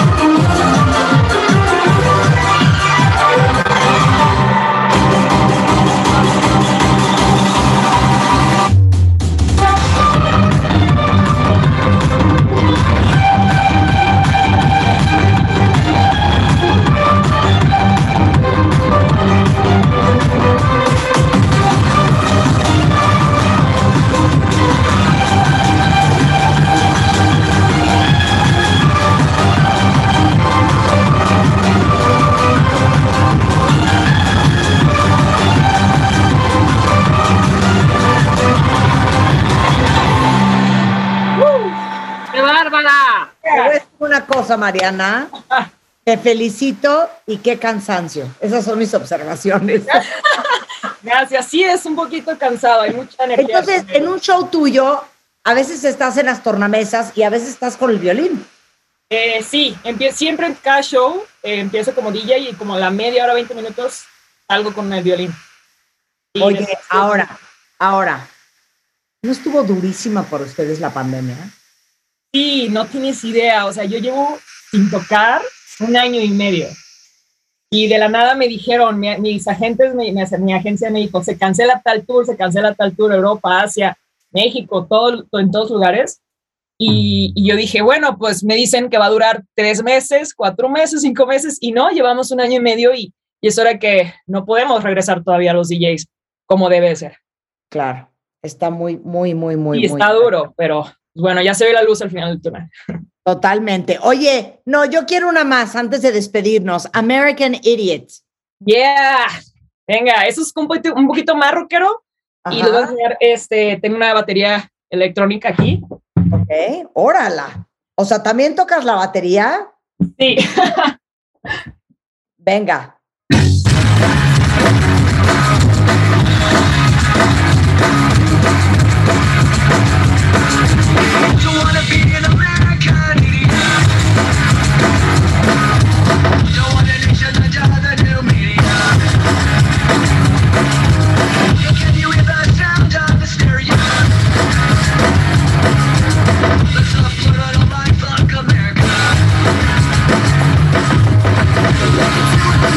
attention.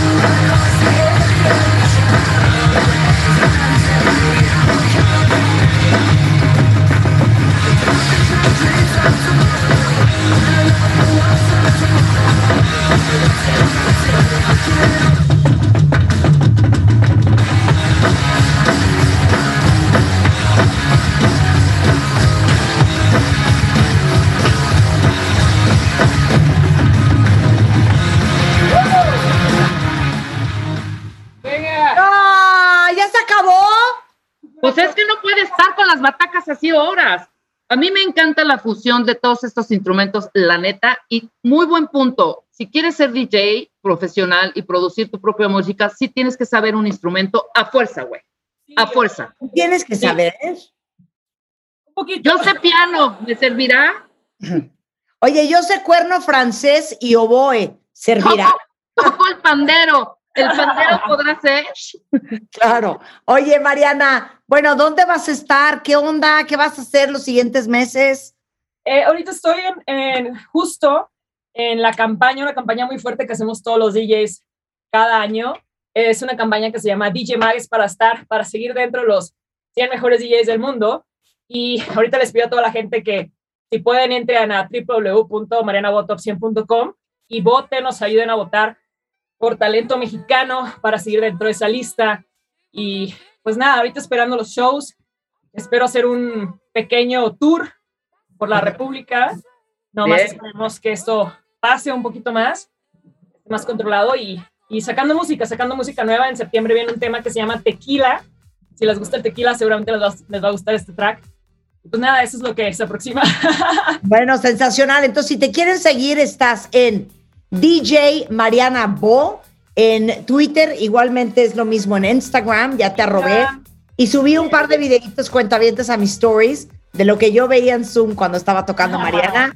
Y es marianabotop100.com, ¿no? Es correcto. Les pedimos a toda la gente que voten. Cada voto es muy importante. Y pues chicas, cuando quieran ser DJ, en serio. Oye, eso, eso, eso. Tenemos que hacer una sesión para que primero nos tantees cómo estamos, cada quien por su, por su lado. Marta toca y mezcla por un lado, yo por otro lado. Revisas y luego nos haces esta, esta super clase, ¿no? Claro que sí. Yo encantada. Nomás avísenme y lo armamos. Venga. Pero de competencia Mariana. para que nos prendamos, de competencia. Claro. Un matamesta. Mariana, te mandamos un beso. Muchísimas felicidades. Gracias, Marta. Gracias, Rebeca. Cuídate mucho, lindísimo fin para ti y para todos cuentavientes. Estamos de regreso el lunes en punto de las 10 de la mañana y El resto del fin de semana nos vemos en redes sociales. Adiós.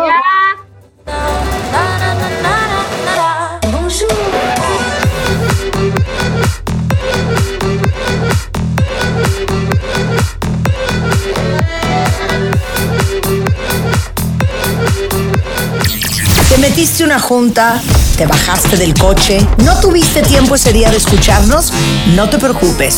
Todo el programa en nuestro podcast en martadebaile.com.